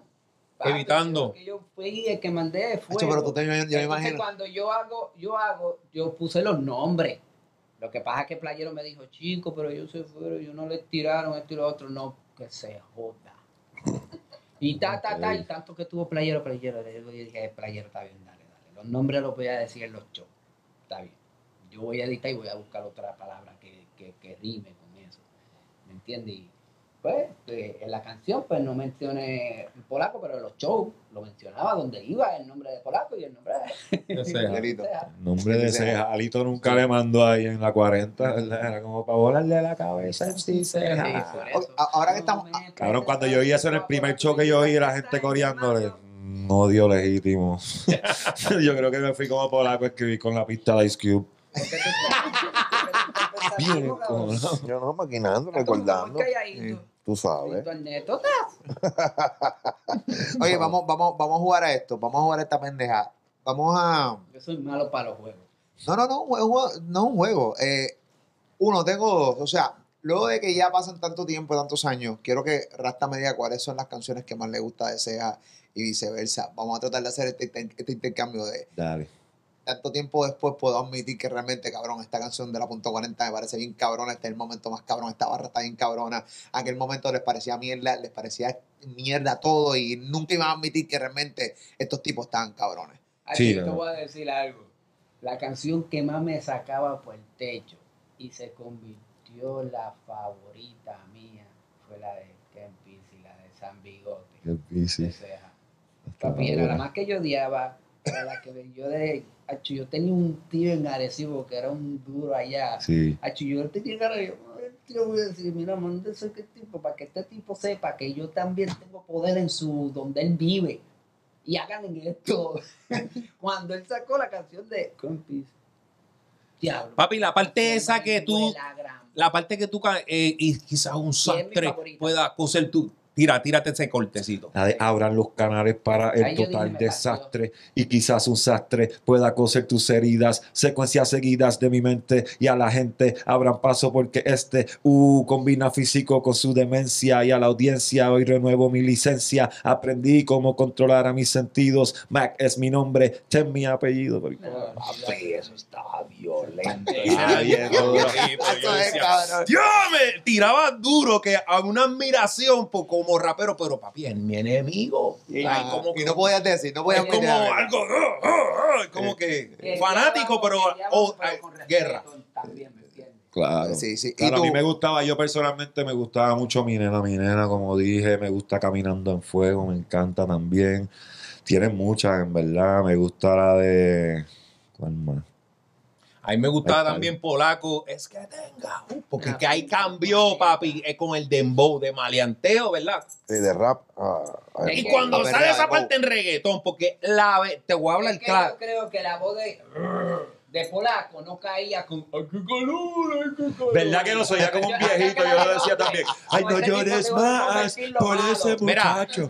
Una cosa-. Decía, no llores más por ese muchacho. Cantaba con un viejito mellado. Un viejito mellado. Yo decía, Mira, ah, no, un viejo macho, pillado que cabrón. Gracias a Dios que cambió. Gracias a Dios por, por, ese Una mellado. cosa es que esta gente estaban duros en lo que es el rap. y nosotros siempre fuimos raperos de que nos gusta el rap. Sí. Una ventaja que nosotros tuvimos, Dinois versus la industria, es que en los paris las mujeres lo que quieren es perrear. Claro. Y nosotros hacíamos nuestras tiraderas en reggaetón para mantener una activa era. Esta gente, nosotros sabíamos que eran como de cierto nivel, que estaban imposibles. Estaba en la cultura de la ¿Sabes? No podíamos, no, no, nos ayudó. la- la- nuestras letras no, a lo mejor no eran al nivel de las de ellos, pero nosotros con el reggaetón Con el partíamos reggaetón, en vivo. Sí. Entonces en vivo, si tú te pones, tú vas a estar rapeando en vivo con un rap, la gente se pone ahí. Ujú. En, en el rap lo que pasa Por que eso es que tengo una, pum, cuando se entró el dembow, papi, la batería con esa voz agresiva, papi, para mí esa era de mis Pero tú favoritas. sabes que porque- una cosa que a mí me confundía mucho durante mi carrera era eso, que a veces cuando yo cantaba la gente no reaccionaba. Cuando me bajaba, diablo, le metiste hijo de puta. Y yo, pero ¿por qué no? No brincaste Y es con que la gente estaba en shock ¿Por qué no escuchando, escuchando la letra, sí, porque es letra. Analizando, porque Y yo no lo Pero- entendía. Si, lo, si Siempre me tuvi- encojonaba. si Era tuviera el dembow, la gente estuviera eh, brincando. Era gente análoga que no pueden hacer dos cosas, no pueden reaccionar más a mirarte la canción. no, no, había Es multiforce. que había, mira, si tú quieres llegar, eh, eh, esto es un truquito para los nuevos, si tú quieres le- llegar a un público global, tú tienes que hacer la, la letra lo más sencilla que tan complicada, ni usar tantas metáforas, porque no vas a llegar Ese es para el público al inteligente. público. Sí, la gente tiene que entender que no, tú no eres Ricardo Arjona. Entiendo lo que te El estoy público diciendo. inteligente Eso, exige eso, eso, claro. pero la mayoría, pues el público lo que quiere es vacilar, bailar, tripear y va, va, va. Entonces, Entonces tú le haces la, lo- como la pepa de Faro. Papi, todo el mundo estaba que, que se baja los pantalones en los sitios de los carros. Ah, con la, con- Sí, la Pues, música está mucho más simple, inclusive la manera, los delivery y Sí. todo. La Pues, música llega- está más simple, llega más easy to lejos, hacer, son letras que llegan más lejos, mientras más sencilla que la entienda la gente. Cuadrado. más éxito tiene. Cuadrado, que hasta un bebé, un niño se la puede aprender. Los nenes Que a veces tú ves que le dicen, ah, pero esa canción es una porquería. Bueno, a lo mejor tú estás buscando más letras, pero esa es la más que enciende, esa es la más buscando que se letras. Hay otra la gente que canción que nos abrió el género fue la gasolina. Y él, para todo el mundo es la más mierda. ¿Me entiendes? Ah, eso cuando se- nos abrió las puertas. No, de cierta, de cierta manera. la- activadera. la Para cierta gente del género como nosotros, pues quizá iba a pensar el público, la apoyó increíble. No, no, no, espérate, espérate. Fácil, es sabe quién es Jackie, quién No, pero- el agresivo. ¿Me entiendes? La gasolina realmente no es de mis. O sea, sí posiblemente lo pueda meter en un top 5, pero no es mi tema favorito de Ari Yankee. Pero fue el tema Pero del fue el tema que le abrió la- en el género y que le abrió la carrera. es bien él, chicloso, claro es que sí. hasta los nenes, para ese tiempo rápido. Yo, yo llegué a estar en un puesto echando gasolina y los nenes cantan. "Bota la gasolina". No, y- y- Esa es cosa algo tan simple. pegajoso que si lo canta un niño, ya. Esa ya, cosa olvídate. simple que te encojona. Tú no te has levantado el otro día y cantas la canción por la mañana que más Simple. odia. Esas son La las que no te gusta. diablo, como me Simple, encabrona, que no te gusta. Las canciones de Barney. Eso es Yo el le- Yo efecto. las llamo las canciones de Barney. Ese es el Y esas efecto son las de la más simplicidad exitosas. y el repetitismo, pan. Simplicidad y repetitismo. Y cantas la menos, la que odia. Sí. Ajá. Puñeta, porque carajo estoy cantando esto y esto. es eso. Estaría cabrón escucharte a ti cantándome este, la de Raúl Alejandro, todo de ti. eh, con tu flow, con tu cuerpo, con tu. ¿Verdad que sí? Me la vi y me bebía la, de- la de Beyoncé, la de Drunken in Love. Wow. ¿En serio, cabrón? Esa que la cogió con Camil cantando. No, no, no, no, no, no.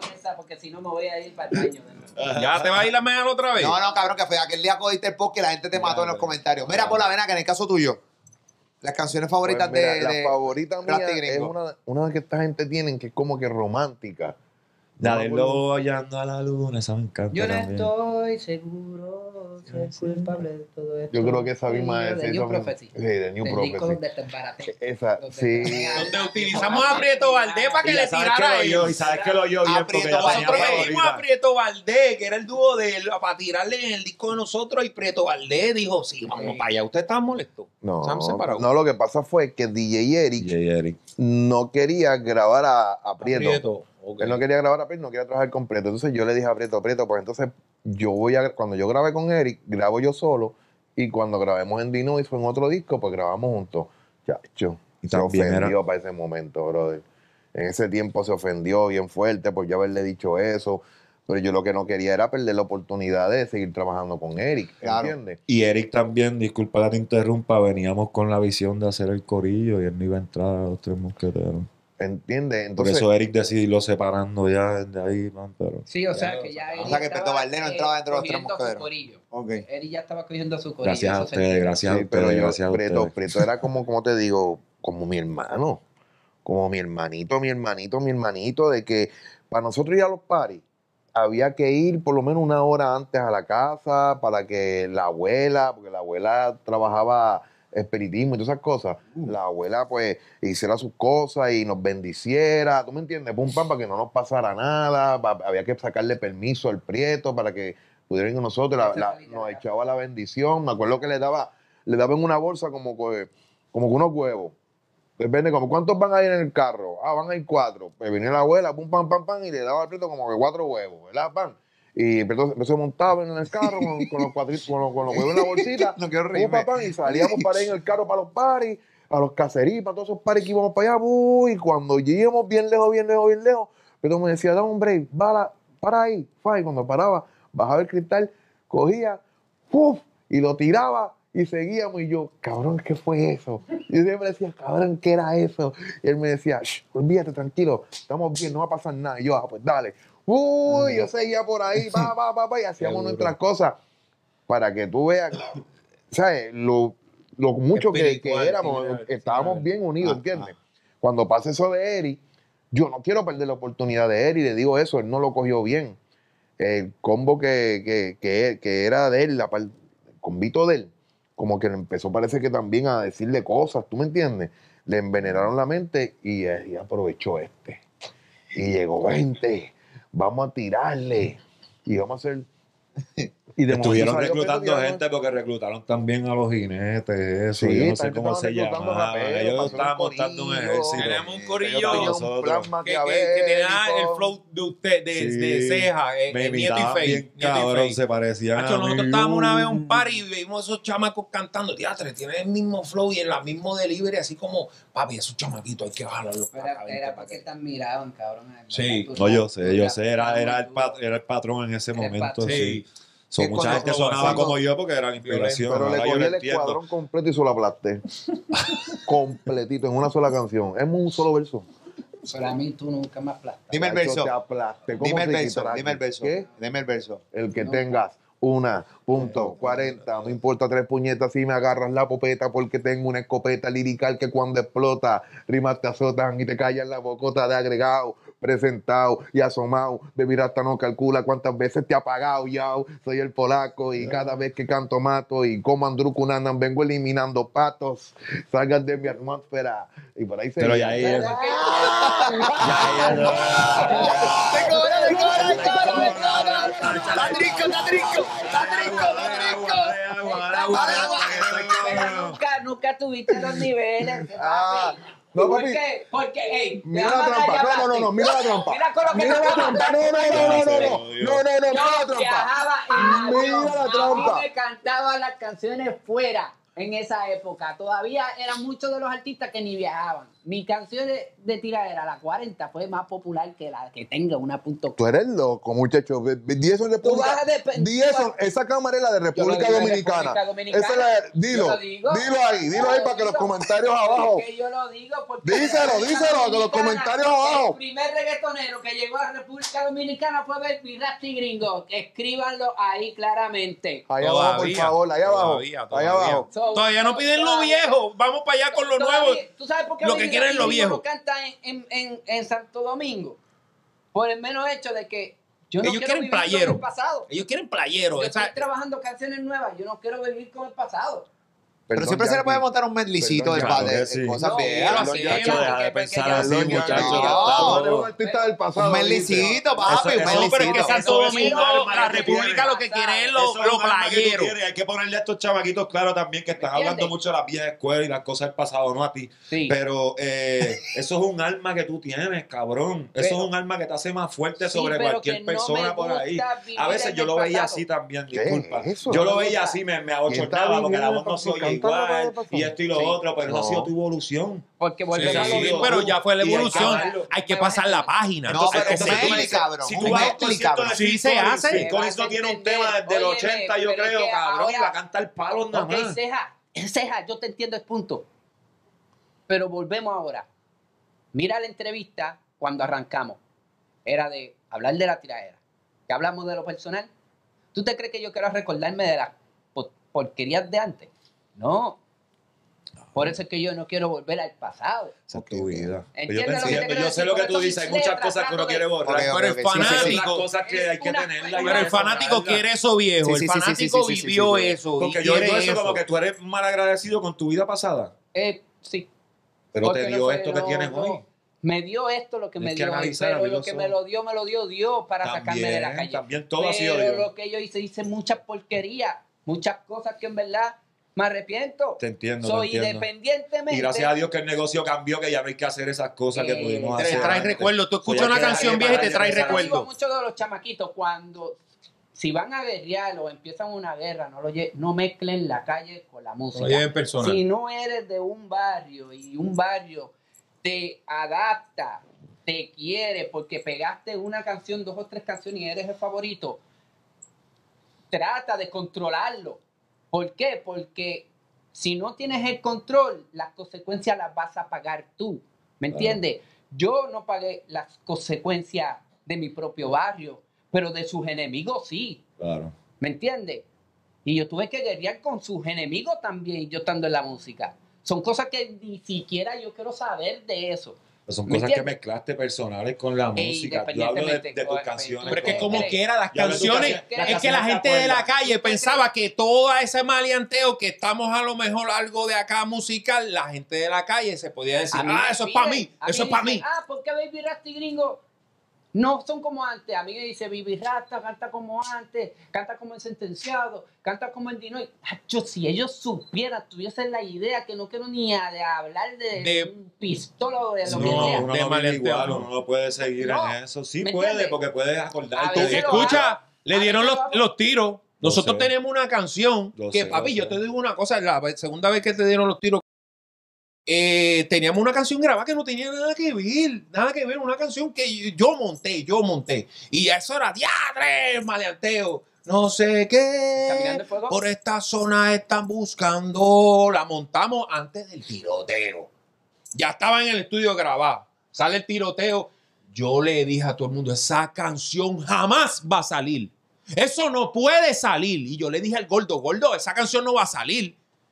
Y dice, "Tú eres loco, papi, esa canción está dura. Y todo el mundo que la canción está dura, pero que, que, que- no, que no puede No, salir. no, porque Ese- piensa que es como porque- una provocación. Ajá, Claro. es una Es que- contestación. Exacto. Sí. Caminando en fuego. Sale Arcángel después, de lo- le hicieron de papi.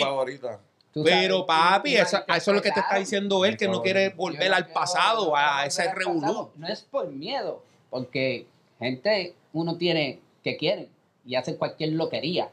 No es eso, es que no O sea, quiero. ya, ya tú, quiero ya pensar no, tú no vas a, vas a- más vas a cantar, o sea, la punto 40, estas No, pendejas. Yo siempre la voy a cantar, pero yo no puedo estar en un sitio donde me tengan que todo el tiempo cantar la misma mierda, la misma mierda, que me pida la misma mierda, que me pida la misma mierda, que me pida la misma. No puedo. Queremos no variedad. No puedo, no puedo, no puedo, Blan, blan. Los artistas básicamente esas canciones- hacen cantar la misma mierda en todos lados. Pero, no, pero variedad. Pero sí, comercial.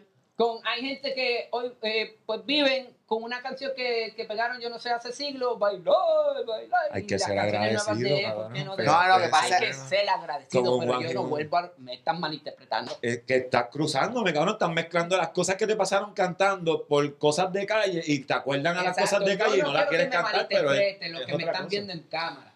Solamente que hay cosas sí. que mi música salía de Y provocaba. de un, de un estanque del bajo mundo. ¿Entiendes? So, que era un desahogo, perdí amigos, eh, En verdad, en verdad, yo Sí. pienso que, que está muchas cabrón. cosas que en verdad uno no quiere estar en esa... Está cabrón y no, debe, y no debes cantar la 40 más nunca. No, no, se va a De verdad, de cantar. verdad, yo Se no va a cantar, se cantar canta. la punto Oye, 40 más. se- se- siempre la canto. No, no, no, no, no, no, esa es la que Y tienes este que parar sábado de te la voy a cantar. cantar allí, así que prepárate. Esa es la que tienes. No, el sábado no la cantes. No, y voy a, decir- y voy a mencionar tu nombre. Espera, yo me empecé, espérate. Este sábado te voy a partir. Ay, Tú no me tiras. ¡Oh, ¡Let's get ready to rumble! So, así que prepárate. Papi, voy con A Ceja le gusta la tiradera, Voy ¿ves? Él lo está provocando, él lo está Voy a provocando. dar una goja a prueba. Tú, Sí, sí, una sí. goja a prueba. Lo que pasa es que aquí en PR, para, para los que están viéndonos Ah, fuera. Para tu concierto en Arecibo y te voy a partir también. Ahí está. Eh, ¡Uy! Eh, Ponte las pilas en Claro tu show. sí, claro Ponte pilas. Eso aquí en PR. Nelson. Qué? Hombre, que te No me abraces mucho, Eh. ¿oíste? Me convierto en problemático. Por la costa hecho un Kerber, oye, está bien tranquilo el cabrón. No le hable abrazar, ¿verdad? Ya mismo, te- ya mismo despido el podcast y él va a terminar haciendo así con el corazón, como así.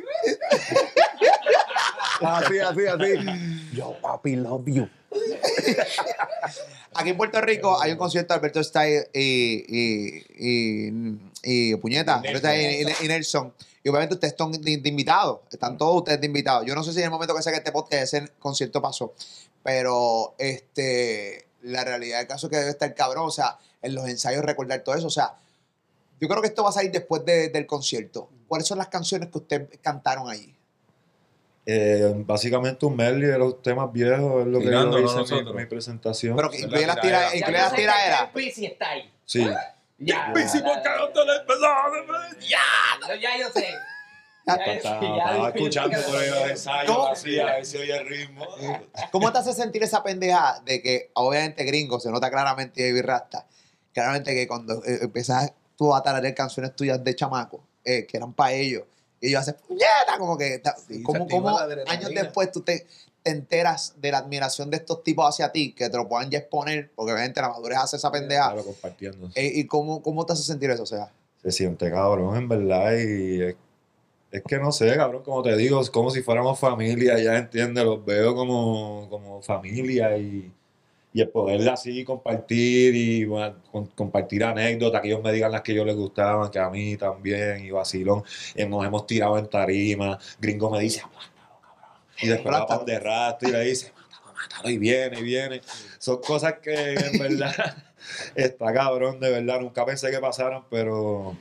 Pero, pues, eso, mano, eh, eso, eso que te- tenemos nosotros ahora mismo ayuda mucho, Glad, Claro. eh, Camil, porque si no, a lo mejor no fuera por ella, eh, ella es su pareja con él, tú sabes, y ella tiene el estudio y yo tuve la oportunidad de, pues ella es mi amiga de años, y poder ver la ceja y entonces empezar, porque sí nos veíamos, como tú dices, Pola, y hay un respeto, pero hay como una barrera.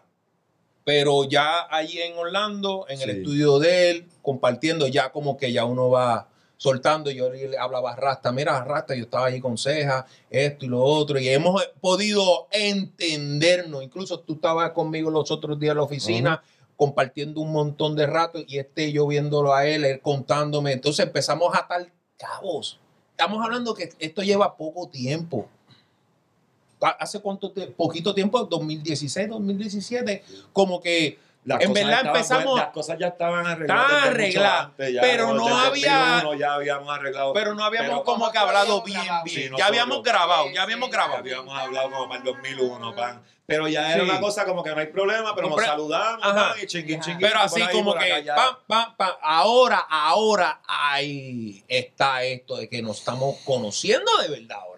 Como persona. qué cabrón, Como ¿verdad? persona Qué cosa también, más entiende que es lo que vuelvo y repito, de dejar el artista y el, Sí. y el Y, tú cuando, eres. y ahora con lo poco que se conocen, esto está bien cabrón después de Dejar años. el ego. eh, dejar el Claro, ego, claro, pero sí, ahora, después de conocerse todos, se están conociendo, que imagino que tienen los números que, que hablan y la pendeja.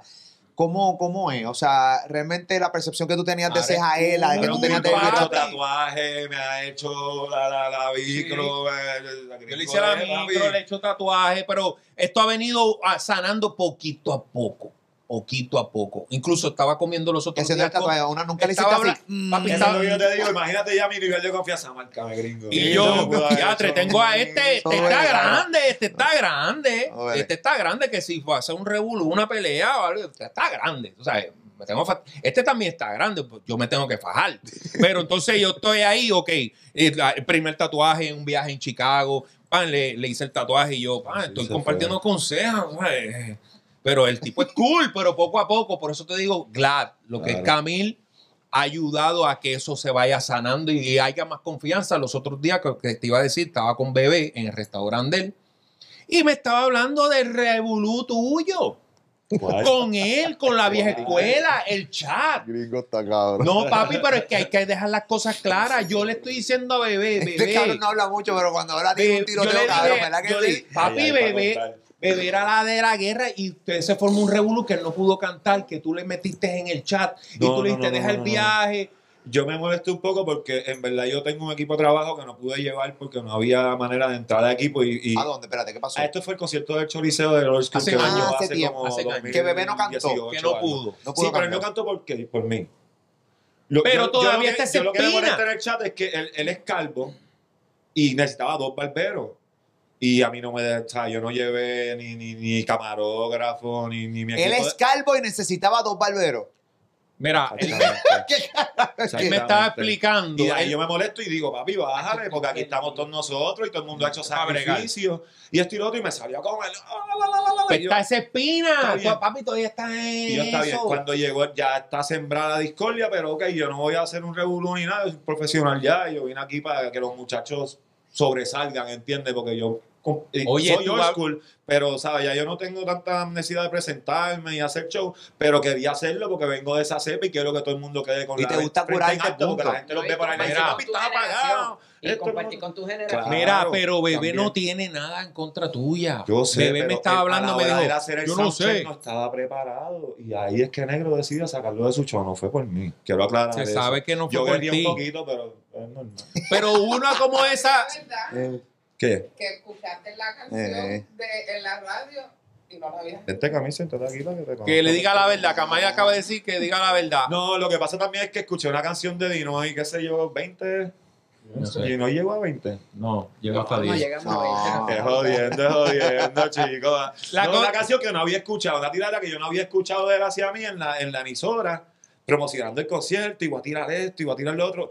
Y él y yo nunca tuvimos la oportunidad que nosotros hemos tenido. Eso, Ok. eso. Eso lo quiero que- admitir. que Y le dije, coño, por lo menos tú sabes, vamos a hablar o algo, porque Yo- ¿sabes? me estás tirando a esta altura todavía, ¿entiendes? Y es como que, pan, Eso es puede normal, que yo eso me sienta de una pasa. manera. Eso pasa. Hay, gente todavía Pero que, Viven en el pasado. Sí, se queda tirándote, Sí. te, matan. ¿Cómo fue? ¿Cómo fue? ¿Cómo dan, era? ¿qué? ¿Cómo fue? Hay gente así que se queda con eso. Hay raperos que se quedaron con eso. Sí, sí. Ajá, ¿verdad? Sí, sí, que Hay se quedan con las tiraderas No, de corazón. Hay raperos que se quedaron con ese trauma, molusco. sí, Yo no sé de qué tú me estás hablando. No, no, yo sé que tú no sabes, pero hay raperos que, que, que se quedan con eso y todavía en el 2021 quieren como que, ah, te odio, te metí, te voy a matar, ah, yo soy malo, ah". pero en verdad, Bueno, estamos en la época de las colaboraciones. Claro. Y se ha demostrado full que esta nueva Claro. generación de cantantes lo que ha hecho es colaborar, independientemente de que hayan tenido roce backstage o, o un poquito. ¿Qué sé yo? Jay Cortés con Raúl Alejandro, que, se, se- que, que ese es un rocecito bien pendejo que seguramente se resuelve mañana. Pero, pero, porque seguramente mañana hace un tema junto, pero no, no nos hemos dado cuenta, la, la vieja, la vieja escuela se tiene que, lo tiene que ver cómo estos panas de la nueva escuela han hecho colaboraciones y miren cómo están. O sea, Es que mira, lo que pasa es, es el cambio, eh, Moru. Tú sabes, llegamos al momento donde queríamos llegar los de la vieja escuela. Eh, esa guerra, aunque tú, aunque tú no lo creas, la guerra de Polaco y Listo y, y, y Ceja, tenía que ser necesario para el ¿Para Sí. qué? Porque era una manera también de que, aunque nosotros no nos dimos cuenta, llamamos la atención más al mundo. ¿Me entiendes? Acaparamos más público. También no había la manera de, resolver un problema tan fácil. No había comunicación. Ahora yo te escribo un DM, cabrón, eso es para mí. vamos Sí, a, vamos, Antes no, antes de para llegar. era- Sí, pero también los equipos de trabajo tienen que ver mucho. No hay equipos, Vamos- los equipos de trabajo antes no, no. vamos no. a no, reunirnos con bebé. Uno tomaba las Sí, propias hombre, hombre que que está bien de Él está eh, súper bien de buena. papá. Oíste, No, escucha, espérate, ¡Dame, eso hombre! yo sé que este es tu podcast, este es tu No, no, canal, no, no, pero no, pero yo es que quería no- aprovechar este Es momento que para no que yo quiero hablar con bebé. aquella, cabrón, porque la... Papi, yo quiero que arregle con bebé porque yo tengo una buena relación con ellos y bebé también. Yo No, claro, pude yo hablar no con él y escucharlo. de él, no. Y él a lo mejor, él no tiene nada en contra. Yo yo le dije eso a él, papi, él no tiene nada en, Ceja no tiene nada en contra tuyo. Y yo lo veo hablando con bebé y bebé no tiene nada en contra de él. Bebé habla contigo también. Entonces, como que yo vamos a sacar un día y vamos a hablar y nos vamos a sentar y yo quiero estar ahí porque Vamos en a verdad, en verdad, tú eres a una buena un Vamos a persona. sacar un tema con bebé y viraste gringo. Vamos a hacer un a podcast hacer un aquí. No, no, no, vamos a hacer un podcast. Voy a traer a Sí, Bebé. sí, sí. Yo, a- yo quiero estar aquí también a porque hay muchas A historias. Tempo, Bebé y Lito. Y aquí se va a resolver todo. Búscate par de guantes. Ya, ya, Eh, mira, no. pero como que guante. Pero- pero mira, aguante. Tienes ¿En que hacerlo. Esos niveles en el 2021 guantes. Bueno, yo puedo ir sin Con guantes. bebé no, no, porque no es con Yo puedo bebé. ir sin guantes, conmigo no hay problema. No, lo que pasa es que yo, yo ahora. No, no, vale, vale, no, no, no, no, no, no. No, no No, no, guantes, vamos a arreglar, Pero vamos a arreglar las cosas hay que porque esos son malentendidos. Hay que esperar como una semanita que, que, que pase algo que va a pasar y después si quieren arreglar, pues Sabor. Se hace. Monta el sea, sketch, monta el sketch bien. Voy al el polo. tipo que dice... Let's go ready to rumble. Mira, en serio, en serio. eh, eh, tu relación con Lito. eh, a, a mí me hubiese encantado que Lito estuviera en este podcast. Este, no, no, voy a, no voy a fingir. Eh, lo intenté. Eh, ¿Cómo está tu relación con Lito? Obviamente, Lito polaco, súper cabrón. O sea, por poder en algún momento volver a escuchar música de ellos dos juntos. Obviamente, estoy hablando en tercera persona, pero todo el mundo sabe la, la trayectoria de ustedes juntos. Mira, te voy a ser bien sincero. Ahora mismo no hay ningún tipo de relación. La relación es como que si se hubiera perdido. ¿Entiendes? Eh, ¿Qué fue lo que pasó? Lo que pasó fue que hubo una muy mala comunicación entre él y yo. ¿Entiendes? Él, él en el pasado tuvo un asunto legal con el señor Rafael Pina por, por una, un, mal uso de, de- de- unas canciones que él tenía y había grabado para el señor Rafael Pina. Rafael Pina hizo un mal uso de, un contenido de él y lo usó para un proyecto de él y a base de eso Lito pues lo, tuvo un asunto legal y cuando en el asunto legal Lito quería que yo y otros colegas más del género nos metiéramos en el asunto legal en contra del señor Rafael Pina para, para hacer el caso un poco más, más grande, más interesante, ¿tú me entiendes? Y, y- lograr un, un beneficio para todos, ¿verdad? Pero nosotros, cuando en el momento en que Lito dijo eso, yo mismo y los demás muchachos, los colegas, dijimos, mira, nosotros no queremos entrar en un asunto legal con Rafael Pina. Ninguno de nosotros queremos un revolú con ese tipo. ¿Tú me entiendes? Sabemos que, que, que a lo mejor no estamos de acuerdo con muchas decisiones que él tomó, pero al carajo, olvídate, que sigue el subir nosotros a nosotros. No queremos que ese señor se ponga en contra de nosotros porque, ¿sabes? Queremos volver a de nuevo a, a enrollar. Todo el mundo quiere volver a enrollar en la música. Todo el que, que estaba de la vieja escuela, que, que trabajó con él, quiere seguir haciendo música y no. Claro. Nadie quiere que ese hombre esté, ¿tú me entiendes? Como que en contra de No, de- ya pasó y se sigue la vida y que la continúa, claro. Pasó lo que pasó, sigue por allá. Y eso fue lo que le dijimos a Lito. Pues prácticamente Lito lo vio como que lo dejamos solo. Lito entra al asunto legal y gana el asunto legal. ¿Entiendes? Cuando gana el asunto legal, eh, pues el Rafael Pina tenía que, que, que, ¿cómo te digo? Pagarle cierto, ciertas cosas y dentro de esos pagos, ¿entiendes? Rafael Pina le entrega a Lito MC Cassidy el catálogo de toda la discografía de Lito y Polaco con el señor Rafael Pina a Lito en forma de pago. Eso fue lo que pasó. ¿Qué pasa? Que a... ¿Cómo te explico? Eso, yo creo que no hay nada, a lo mejor que yo no, no, no, no tengo, no tengo conocimiento si hay algo ilegal ahí, ¿tú me entiendes? Y, si lo hay, no estoy interesado en hacerle daño a Lito. Si hay algo mal legal ahí, yo no estoy interesado en saberlo. ¿Entiendes? La cuestión fue que Lito coge ese catálogo y lo ve como que se lo merece porque él se quedó solo. ¿Tú me entiendes? En el asunto legal. Y hace, negocia ese catálogo y hace lo que sea. Lo vendió, lo negoció, no sé lo que hizo. No te puedo hablar con seguridad qué fue lo que hizo, pero hizo algo con ese catálogo y, y todo se quedó para allá. Y estamos hablando que es un catálogo que tiene canciones como de Chamaquito Yo, canse- disco Mundo Frío, eh, Masacre de MCs, Fuera de Serie, que la gente no lo sabe, pero lo que es Masacre en sí, Mundo Frío, Fuera de Serie, eh, de Chamaquito Yo, Sí, el libro de eh, ustedes que me dedicaron. eh, sí, sí, cosas así, ¿tú me entiendes? Todo eso es, es propiedad intelectual mía. Son Sí. proyectos míos, son discos míos. Masacre en sí era un disco mío como solista. Mundo Frío era un disco mío como solista. Fuera de serie era el proyecto mío como solista, todos eran proyectos míos como solista. Muchas canciones que fueron éxitos de esos discos son canciones que yo empecé a escribir porque eran discos, eran canciones para mi disco como solista. ¿Entiendes? Porque Rafi nunca me firmó como dúo. Rafi me firmó a mí como artista individual y Alito como artista individual. Y no fue Rafi, fue el papá de Rafi el que nos firmó, el señor Rafael Pina. Nos, nos firmó como artistas individuales. Pues yo me encargaba de hacer mis discos y entregarlos, ¿entiendes? Cuando yo los entregaba, no sé qué es lo que pasaba, que no sé cuál era el revolú eh, con Rafi y, y con los demás, que terminaban uniendo las canciones y salieron los discos así. Pero de verdad eso era propiedad intelectual mía. Cuando él se queda con eso y lo vende, que se queda con todo, ¿tú me entiendes? Ahí nosotros estábamos haciendo giras por, por, por Europa, por Chile, eh, Latinoamérica, Estados Unidos. Todavía estábamos haciendo giras juntos. Él me lo dice. Me dice, mira, Paula, te tengo que hablar contigo.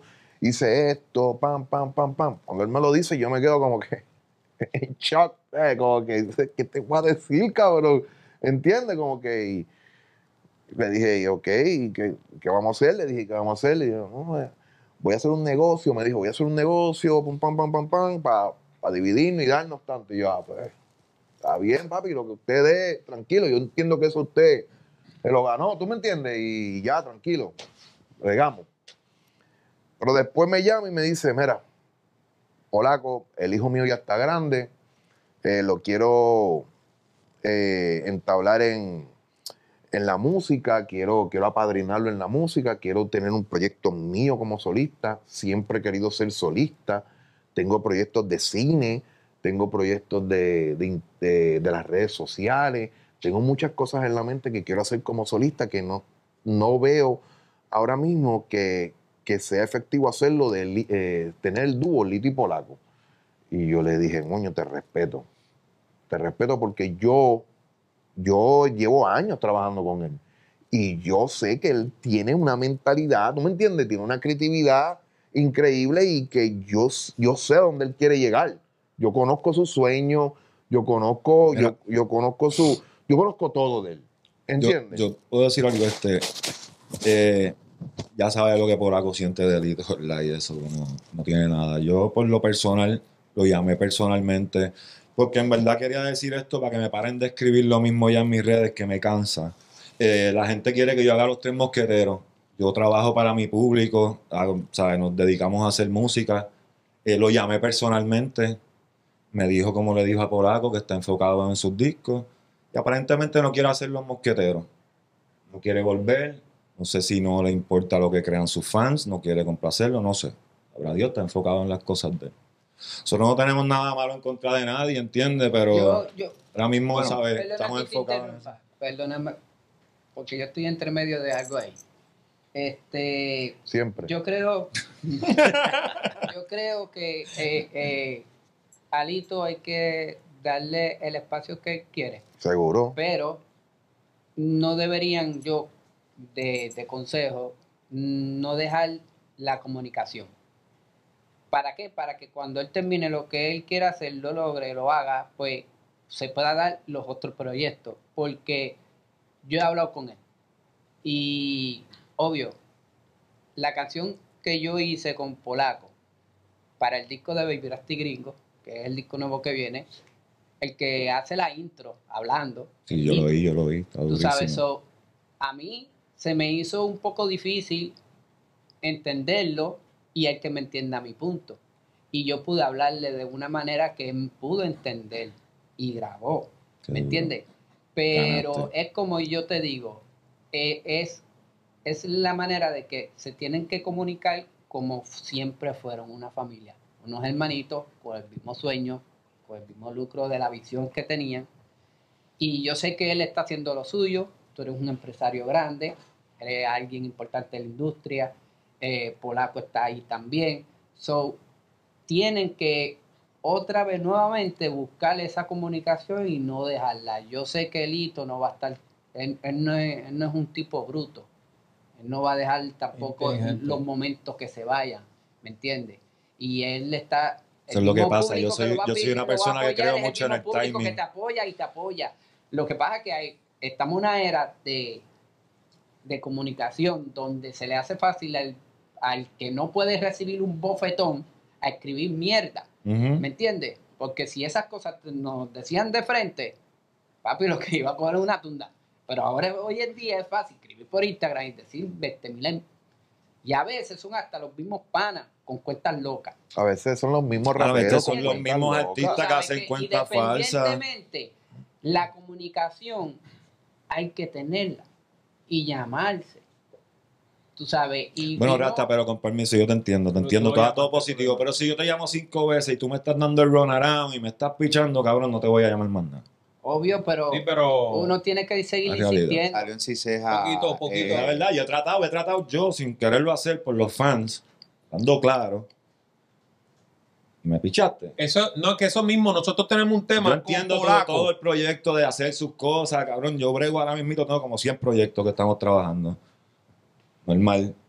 Hay, hay tiempo y hay Sí, tiempo, sí, ¿entiendes? sí, sí, Y yo sé también. No, pero yo entiendo y te agradezco por tu positivismo, porque que es la manera y trabajas. gracias por el consejo, Sí. porque es bueno que la gente lo sepa. Pero también hay cosas, man. Hay- tú hay- sabes, tú sientes cuando alguien quiere hacer en el zapato. no. Y yo pienso que no Pero- lo quiere hacer, pues feliz y contento. Hola. Molusco, la cuestión fue que eh, ha, pasado, ha pasado todo eso y lamentablemente, pues, él se alejó, se- él mismo se alejó. Él vio que, que- que cuando, cuando yo vi que, que él empezó a hacer sus cosas, que, yo estaba prácticamente solo de nuevo, ¿entiendes? Pues yo dije, bueno, vamos a trabajar. Sea me dijo, papi, tengo todo, lo- todo el mecanismo para trabajar aquí.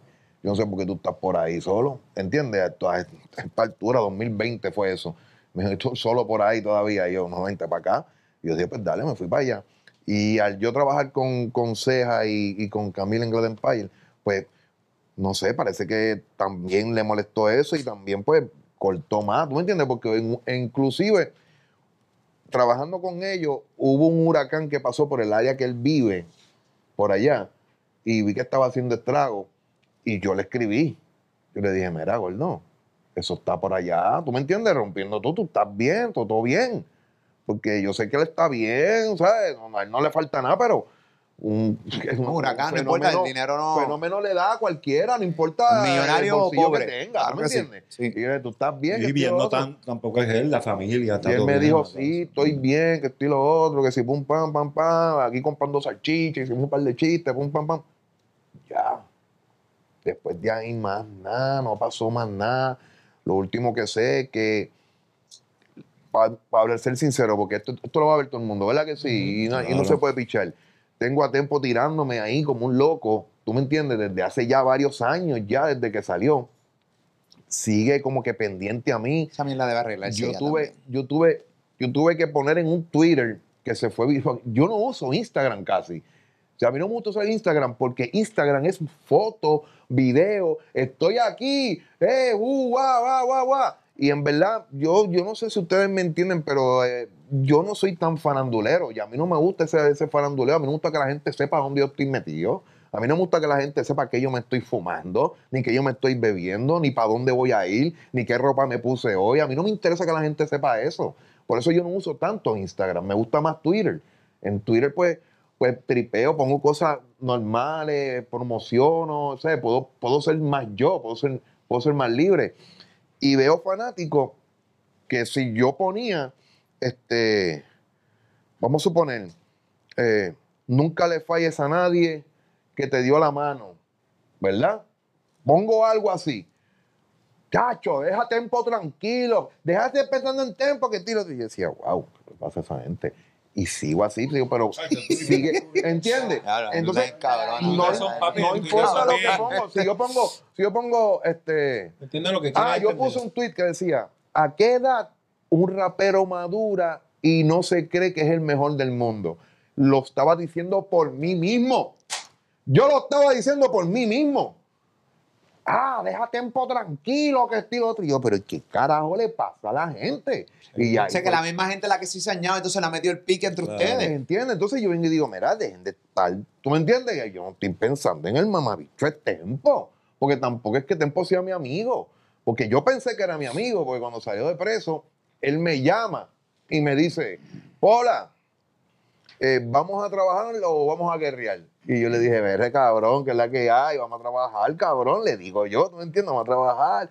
Ah, estoy aquí en el estudio eco, que si baja, que si, dale, voy para allá, y me tiré para allá, papi, los vimos, un abrazo, bien cabrón, nos sentamos, sentamos a hablar, hablamos un rato cabrón, pusimos una pista, le dije, mira, esta es la idea que tengo, papá, y él me dijo, coño, eso pega con esto, y empezamos a cuadrar, escribimos y vimos el tema, pan, lo grabamos, bien chévere, todo bien chévere, y, y el tema, mira, cógelo, regalado, ¿tú me entiendes? Toma, cógelo, regalado, brega, tira para adelante, porque había acabado de salir de preso, tira para adelante, voy a ti, porque en verdad yo lo veía a él, aunque hubiera guerreado con él, cuando él salió de preso, yo lo veía a él como una figura que era como que rapero, rapero, rapero como yo, de la vieja escuela, que venía de nuevo a despertar esa, esa fiebre de rap, ¿tú me entiendes? Y yo estaba como que, como que cuando él salió estaba como que orgulloso, como que, mire, puñeta, salió este cabrón, ¿tú me entiendes? Me va a meter mano, ¿tú me entiendes? Claro, sí, y fui y grabé con él de corazón, porque yo siempre hago todas mis cosas de corazón, Molusco. Yo nunca hago nada de que porque me conviene o porque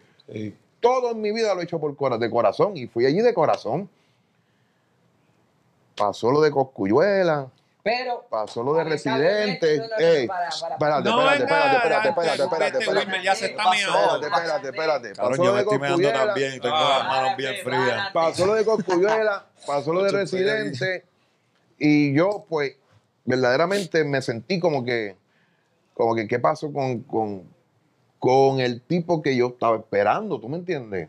Y le escribí como que, mira, estamos aquí, ¿tú me entiendes? Estamos aquí, eh, pam, pero nada, él estaba en su mundo y de momento Tú tienes que salió. hacer un este solo.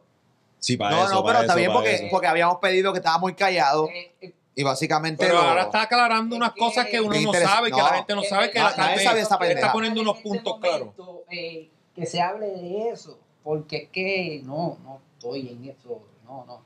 Pero él está dejándolo claro también. Es verdad, es verdad, es verdad, es verdad, es verdad. Esta gente, es verdad, lo que es Ceja, Gringo esta gente son amigos de él y es bien cómodo que yo Eh, diga mi No, pero tú, pero tú estás bien. No, no, está es verdad, es que hable porque yo no quiero tampoco que tú pelees con respetar lo él. tuyo, tengo que respetar lo de él, tengo que respetar y yo no quiero estar entre No, no, y espérate, para que entiendan, a mí también se me hace un poco incómodo. O sea, yo los conozco a ustedes, todos ustedes, tengo comunicación con todos ustedes. También conozco a Tempo, tengo una excelente relación con Tempo y para mí es bien complicado también. Hablo con Lito, para mí tengo una excelente relación con Lito, lo respeto, lo encuentro un tipo bien inteligente. O sea, que básicamente lo que, lo que me encantaría es que, oye, yo no tengo sus problemas, ustedes van a saber cómo resolverlo. Eso al final del día es asunto de ustedes, ¿no? Que te hayas podido desahogar en este podcast, a mí me parece maravilloso. Al final del día, eh, yo creo que cada uno va a llegar a su momento y van a hablar. Si trabajan juntos o sí, no, eso es parte del negocio, pero yo creo que en lo personal, de ver que ya tanto tiempo como tú tra- traten de, de, de, de conversar esta tiraera ya como que no tiene ni, ni sentido. Si me preguntas a En mí, fuera- realidad yo pienso también. Si fuera, eh, si fuera algo así, yo estoy en toda la disposición porque mira, la verdad es, Rata, déjame hablar, cabrón. Rata, déjame hablar, cabrón. Deja, pero déjame hablar, cabrón.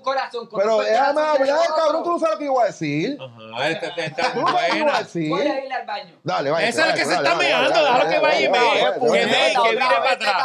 Termina de hacer pipí y te sientas otra vez. Tiene las manos limpias. Dale, habla, habla. Tírate un par de peos por allá. Tiene calzoncillo cagado. limpias. Ajá. Ay, La, la verdad es que si fuera algo así, pues conmigo no hay problema y yo hablaría con el pana, ¿tú me entiendes? Para resolver lo que tengamos que resolver, yo creo que tendríamos que encontrarnos de frente. Yo le invito a él a que haga, haga como que acto de aparición este, y, y- y nos sentemos y hablemos él y yo de frente y, y resolvamos esa situación porque son cosas viejas.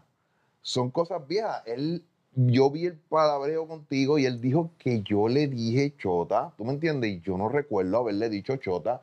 Yo vengo de un barrio, vengo de la calle donde me enseñaron que si tú le dices chota a alguien que no es chota, él te buscas el problema tú. ujú. ¿Entiendes? Y yo, que he crecido con eso, yo no recuerdo haberle dicho a él nunca chota, porque no tengo ninguna información de que él haya choteado a alguien.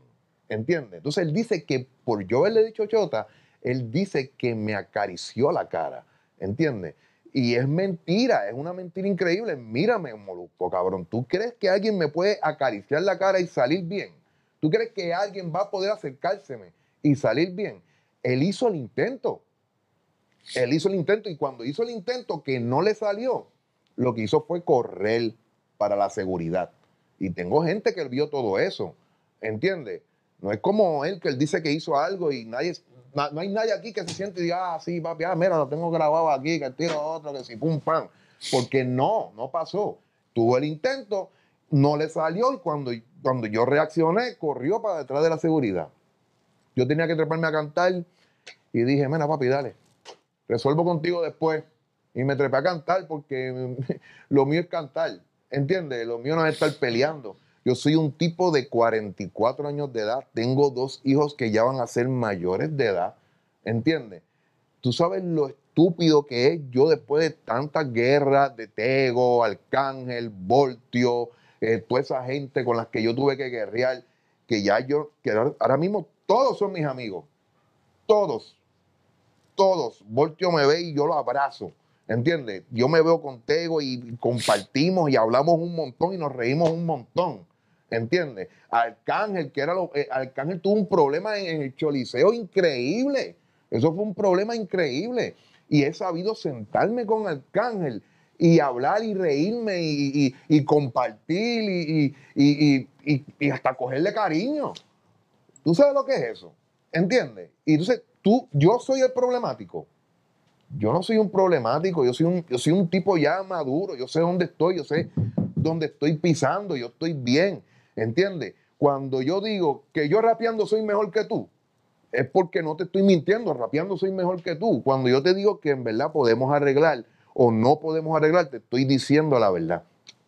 Con ese chamaco podemos arreglar, pero tenemos que él y yo, sin que ninguno de ustedes esté aquí, sentarnos él y yo solitos y resolver nuestras diferencias, porque él está, él está inventando cosas y, y- y- y queriendo traer cosas del pasado, cosas viejas que en verdad ya yo olvidé, ya yo olvidé, yo no pienso en ese muchacho nunca. Y, Entra, siéntate. y en verdad se- de- sería, lo mejor sería resolver ese Sí, asunto de alguna manera. arreglar. Sí, ojalá Eh, a- pueda resolver pronto. Ya yo he tratado, llevo años Se puede, tratando. todo se puede. Profesional, se Me pero la verdad margen en lo que le doy su espacio en lo que ellos resuelven, en verdad. Sí, y sí, pero deberían ya y- ya y salgan de eso. En su tiempo pues, ocurrirá, ya el tiempo sabe mi parecer, tú también sabes que el mío, así que Fenelia son asuntos de ustedes y ustedes son adultos ya y ustedes van a saber resolver esta Pero pendeja. ya es tarde porque lo voy a aplastar. Lo voy a aplastar. O sea, podemos arreglar, pero lo voy a aplastar. Le voy a dar una aplastadita por la cultura. Le voy a dar una aplastadita por los fanáticos. o sea, viene la tiraera. Sí, Sí. lo voy a aplastar una aplastadita chévere para que la gente recuerde cómo era que se hacía, ¿entiendes? Cómo era que en verdad se hacía, cómo era cómo son las barras de una tiraera. Es la última, la última clase de tiraera que voy a hacer, la voy a hacer ahora, ¿entiendes? ¿Ya está escrita? Está Sí, ya cabrona. está hecha. Está grabada ya. Sí, ya está. está grabada. Cabrona. Está Ay, cabrona. madre, El Tartaro sacó el viejo, Ya está de hecha, que, ya está ay, hecha. Eh, es algo ¿Qué bien chulo, ¿Por qué carajo yo pregunté esto? Quedó, quedó bien chula, quedó bien bonita, ¿entiendes? Bien destructiva y me gusta. Así, sabrosa como me las hacía. Peor, Cabrón, está peor, está bien. peor, pero, pero es, chula porque la hice dónde. con todo el corazón, Molo.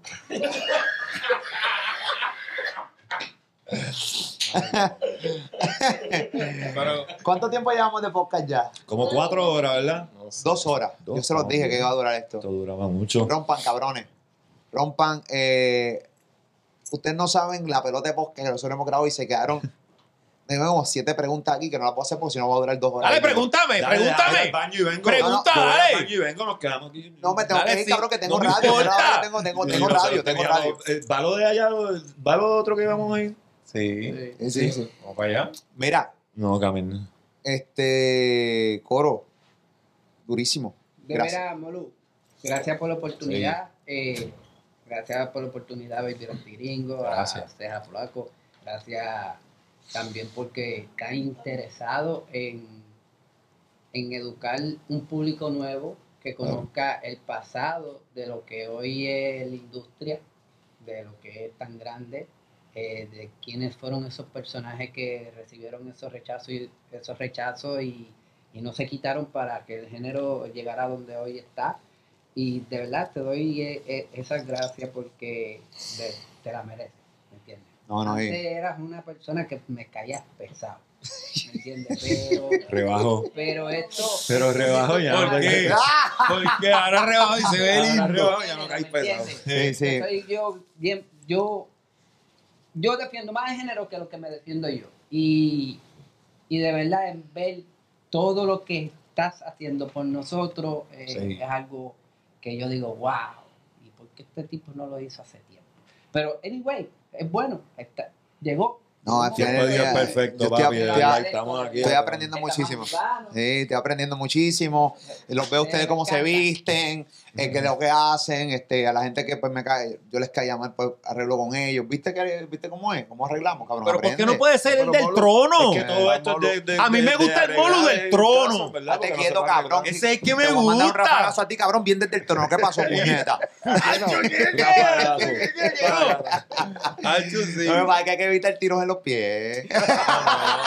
Pero chicos, yo te estoy yo, yo, te- yo, yo, yo lo digo de eso es un personaje que tú Sí, tienes. pero si es que la radio, papi, cuando yo mando fuego en la radio, papi, que es la que hay. Me encojones Pues eso de es lo que- pero aquí estoy hablando, estamos conversando, papi. Yo tengo. ¿Sabes lo que pasa? A mí, a mí, y voy a, lo saco a pasear de vez en cuando. Gracias a papá Dios, yo tengo la oportunidad de hacer 20 entrevistas. Puedo leer, yo puedo pam, pam, y, y puedo realmente adaptarme a diferentes situaciones. Esta situación en particular era una, era una entrevista de hacer preguntas y yo sabía que ustedes se iban a encargar de darle ese contenido cabrón a la gente. O sea, con, con todas las historias, yo honestamente, yo no viví lo que ustedes vivieron. Así que yo no tengo esa, como esa emoción dentro. Que, que yo soy un tipo bien emocional. Si de repente a mí alguien, cuando alguien se mete con el país, con educación, Claro. con la mierda, es que la injusticia, tuyo. ahí papi me lo voy a Claro. cagar en la madre, me gobierno, a todo el mundo, y va a salir el molusco desde, el trono con molusco. ¿Entiendes? Pero aquí, cabrón, aquí lo que yo estoy es curándome y yo sé, aprendiendo, pero yo estoy cabrón. vacilando contigo. No, pues no vacile, mamabicho. Mira, mira, vamos a hacer las pases cuando acabe esto porque estamos arreglando. Pero todo. si vamos a hacer las pases Sí, tú no, con bebé, no, tú con Polaco, tú con tú yo vas a no, hacerla no. con Mikey backstage. Que yo no tengo nada, cabrón, yo me abracé con él, cabrón. Aquí hay guerra en todos lados, papi. Venimos todos. Venimos a bebé, a mí, a Pola, Y Mikey, tú, Mikey. y Mikey. No, papi, Mikey, pero yo no tengo nada con Mikey, yo lo cabrón. quiero un montón, ese nos está ayudando. Sí. Tú tuviste tu controversia, pero los dos están haciendo un buen trabajo. Sí, Y claro que están sí, claro que sí. necesitamos a Chente dándonos hongos a cada uno aquí. Nosotros aquí, Él sí sea. Baby. Rati Gringo, el polaco, señoras y señores. ¿Qué clase de podcast, Corillo? Disfrutaron de un podcast sumamente cabrón. Esto es para. eh, yo lo voy a dejar pineado ahí arriba en- aquí en YouTube. eh, para que lo compartan, lo compartan, lo compartan. O sea, esto es. Lo que ha salido aquí es sumamente duro. Así que gracias, gracias muchachos por estar aquí conmigo. Gracias a ti, Gracias ti, por regalarnos un podcast cabroncísimo para historia. Y tú estás aquí en el canal que va rumbo a los 2 millones de suscriptores. Esto se llama Molusco TV de San Juan, Puerto Rico para el mundo. Chequeamos ahorita.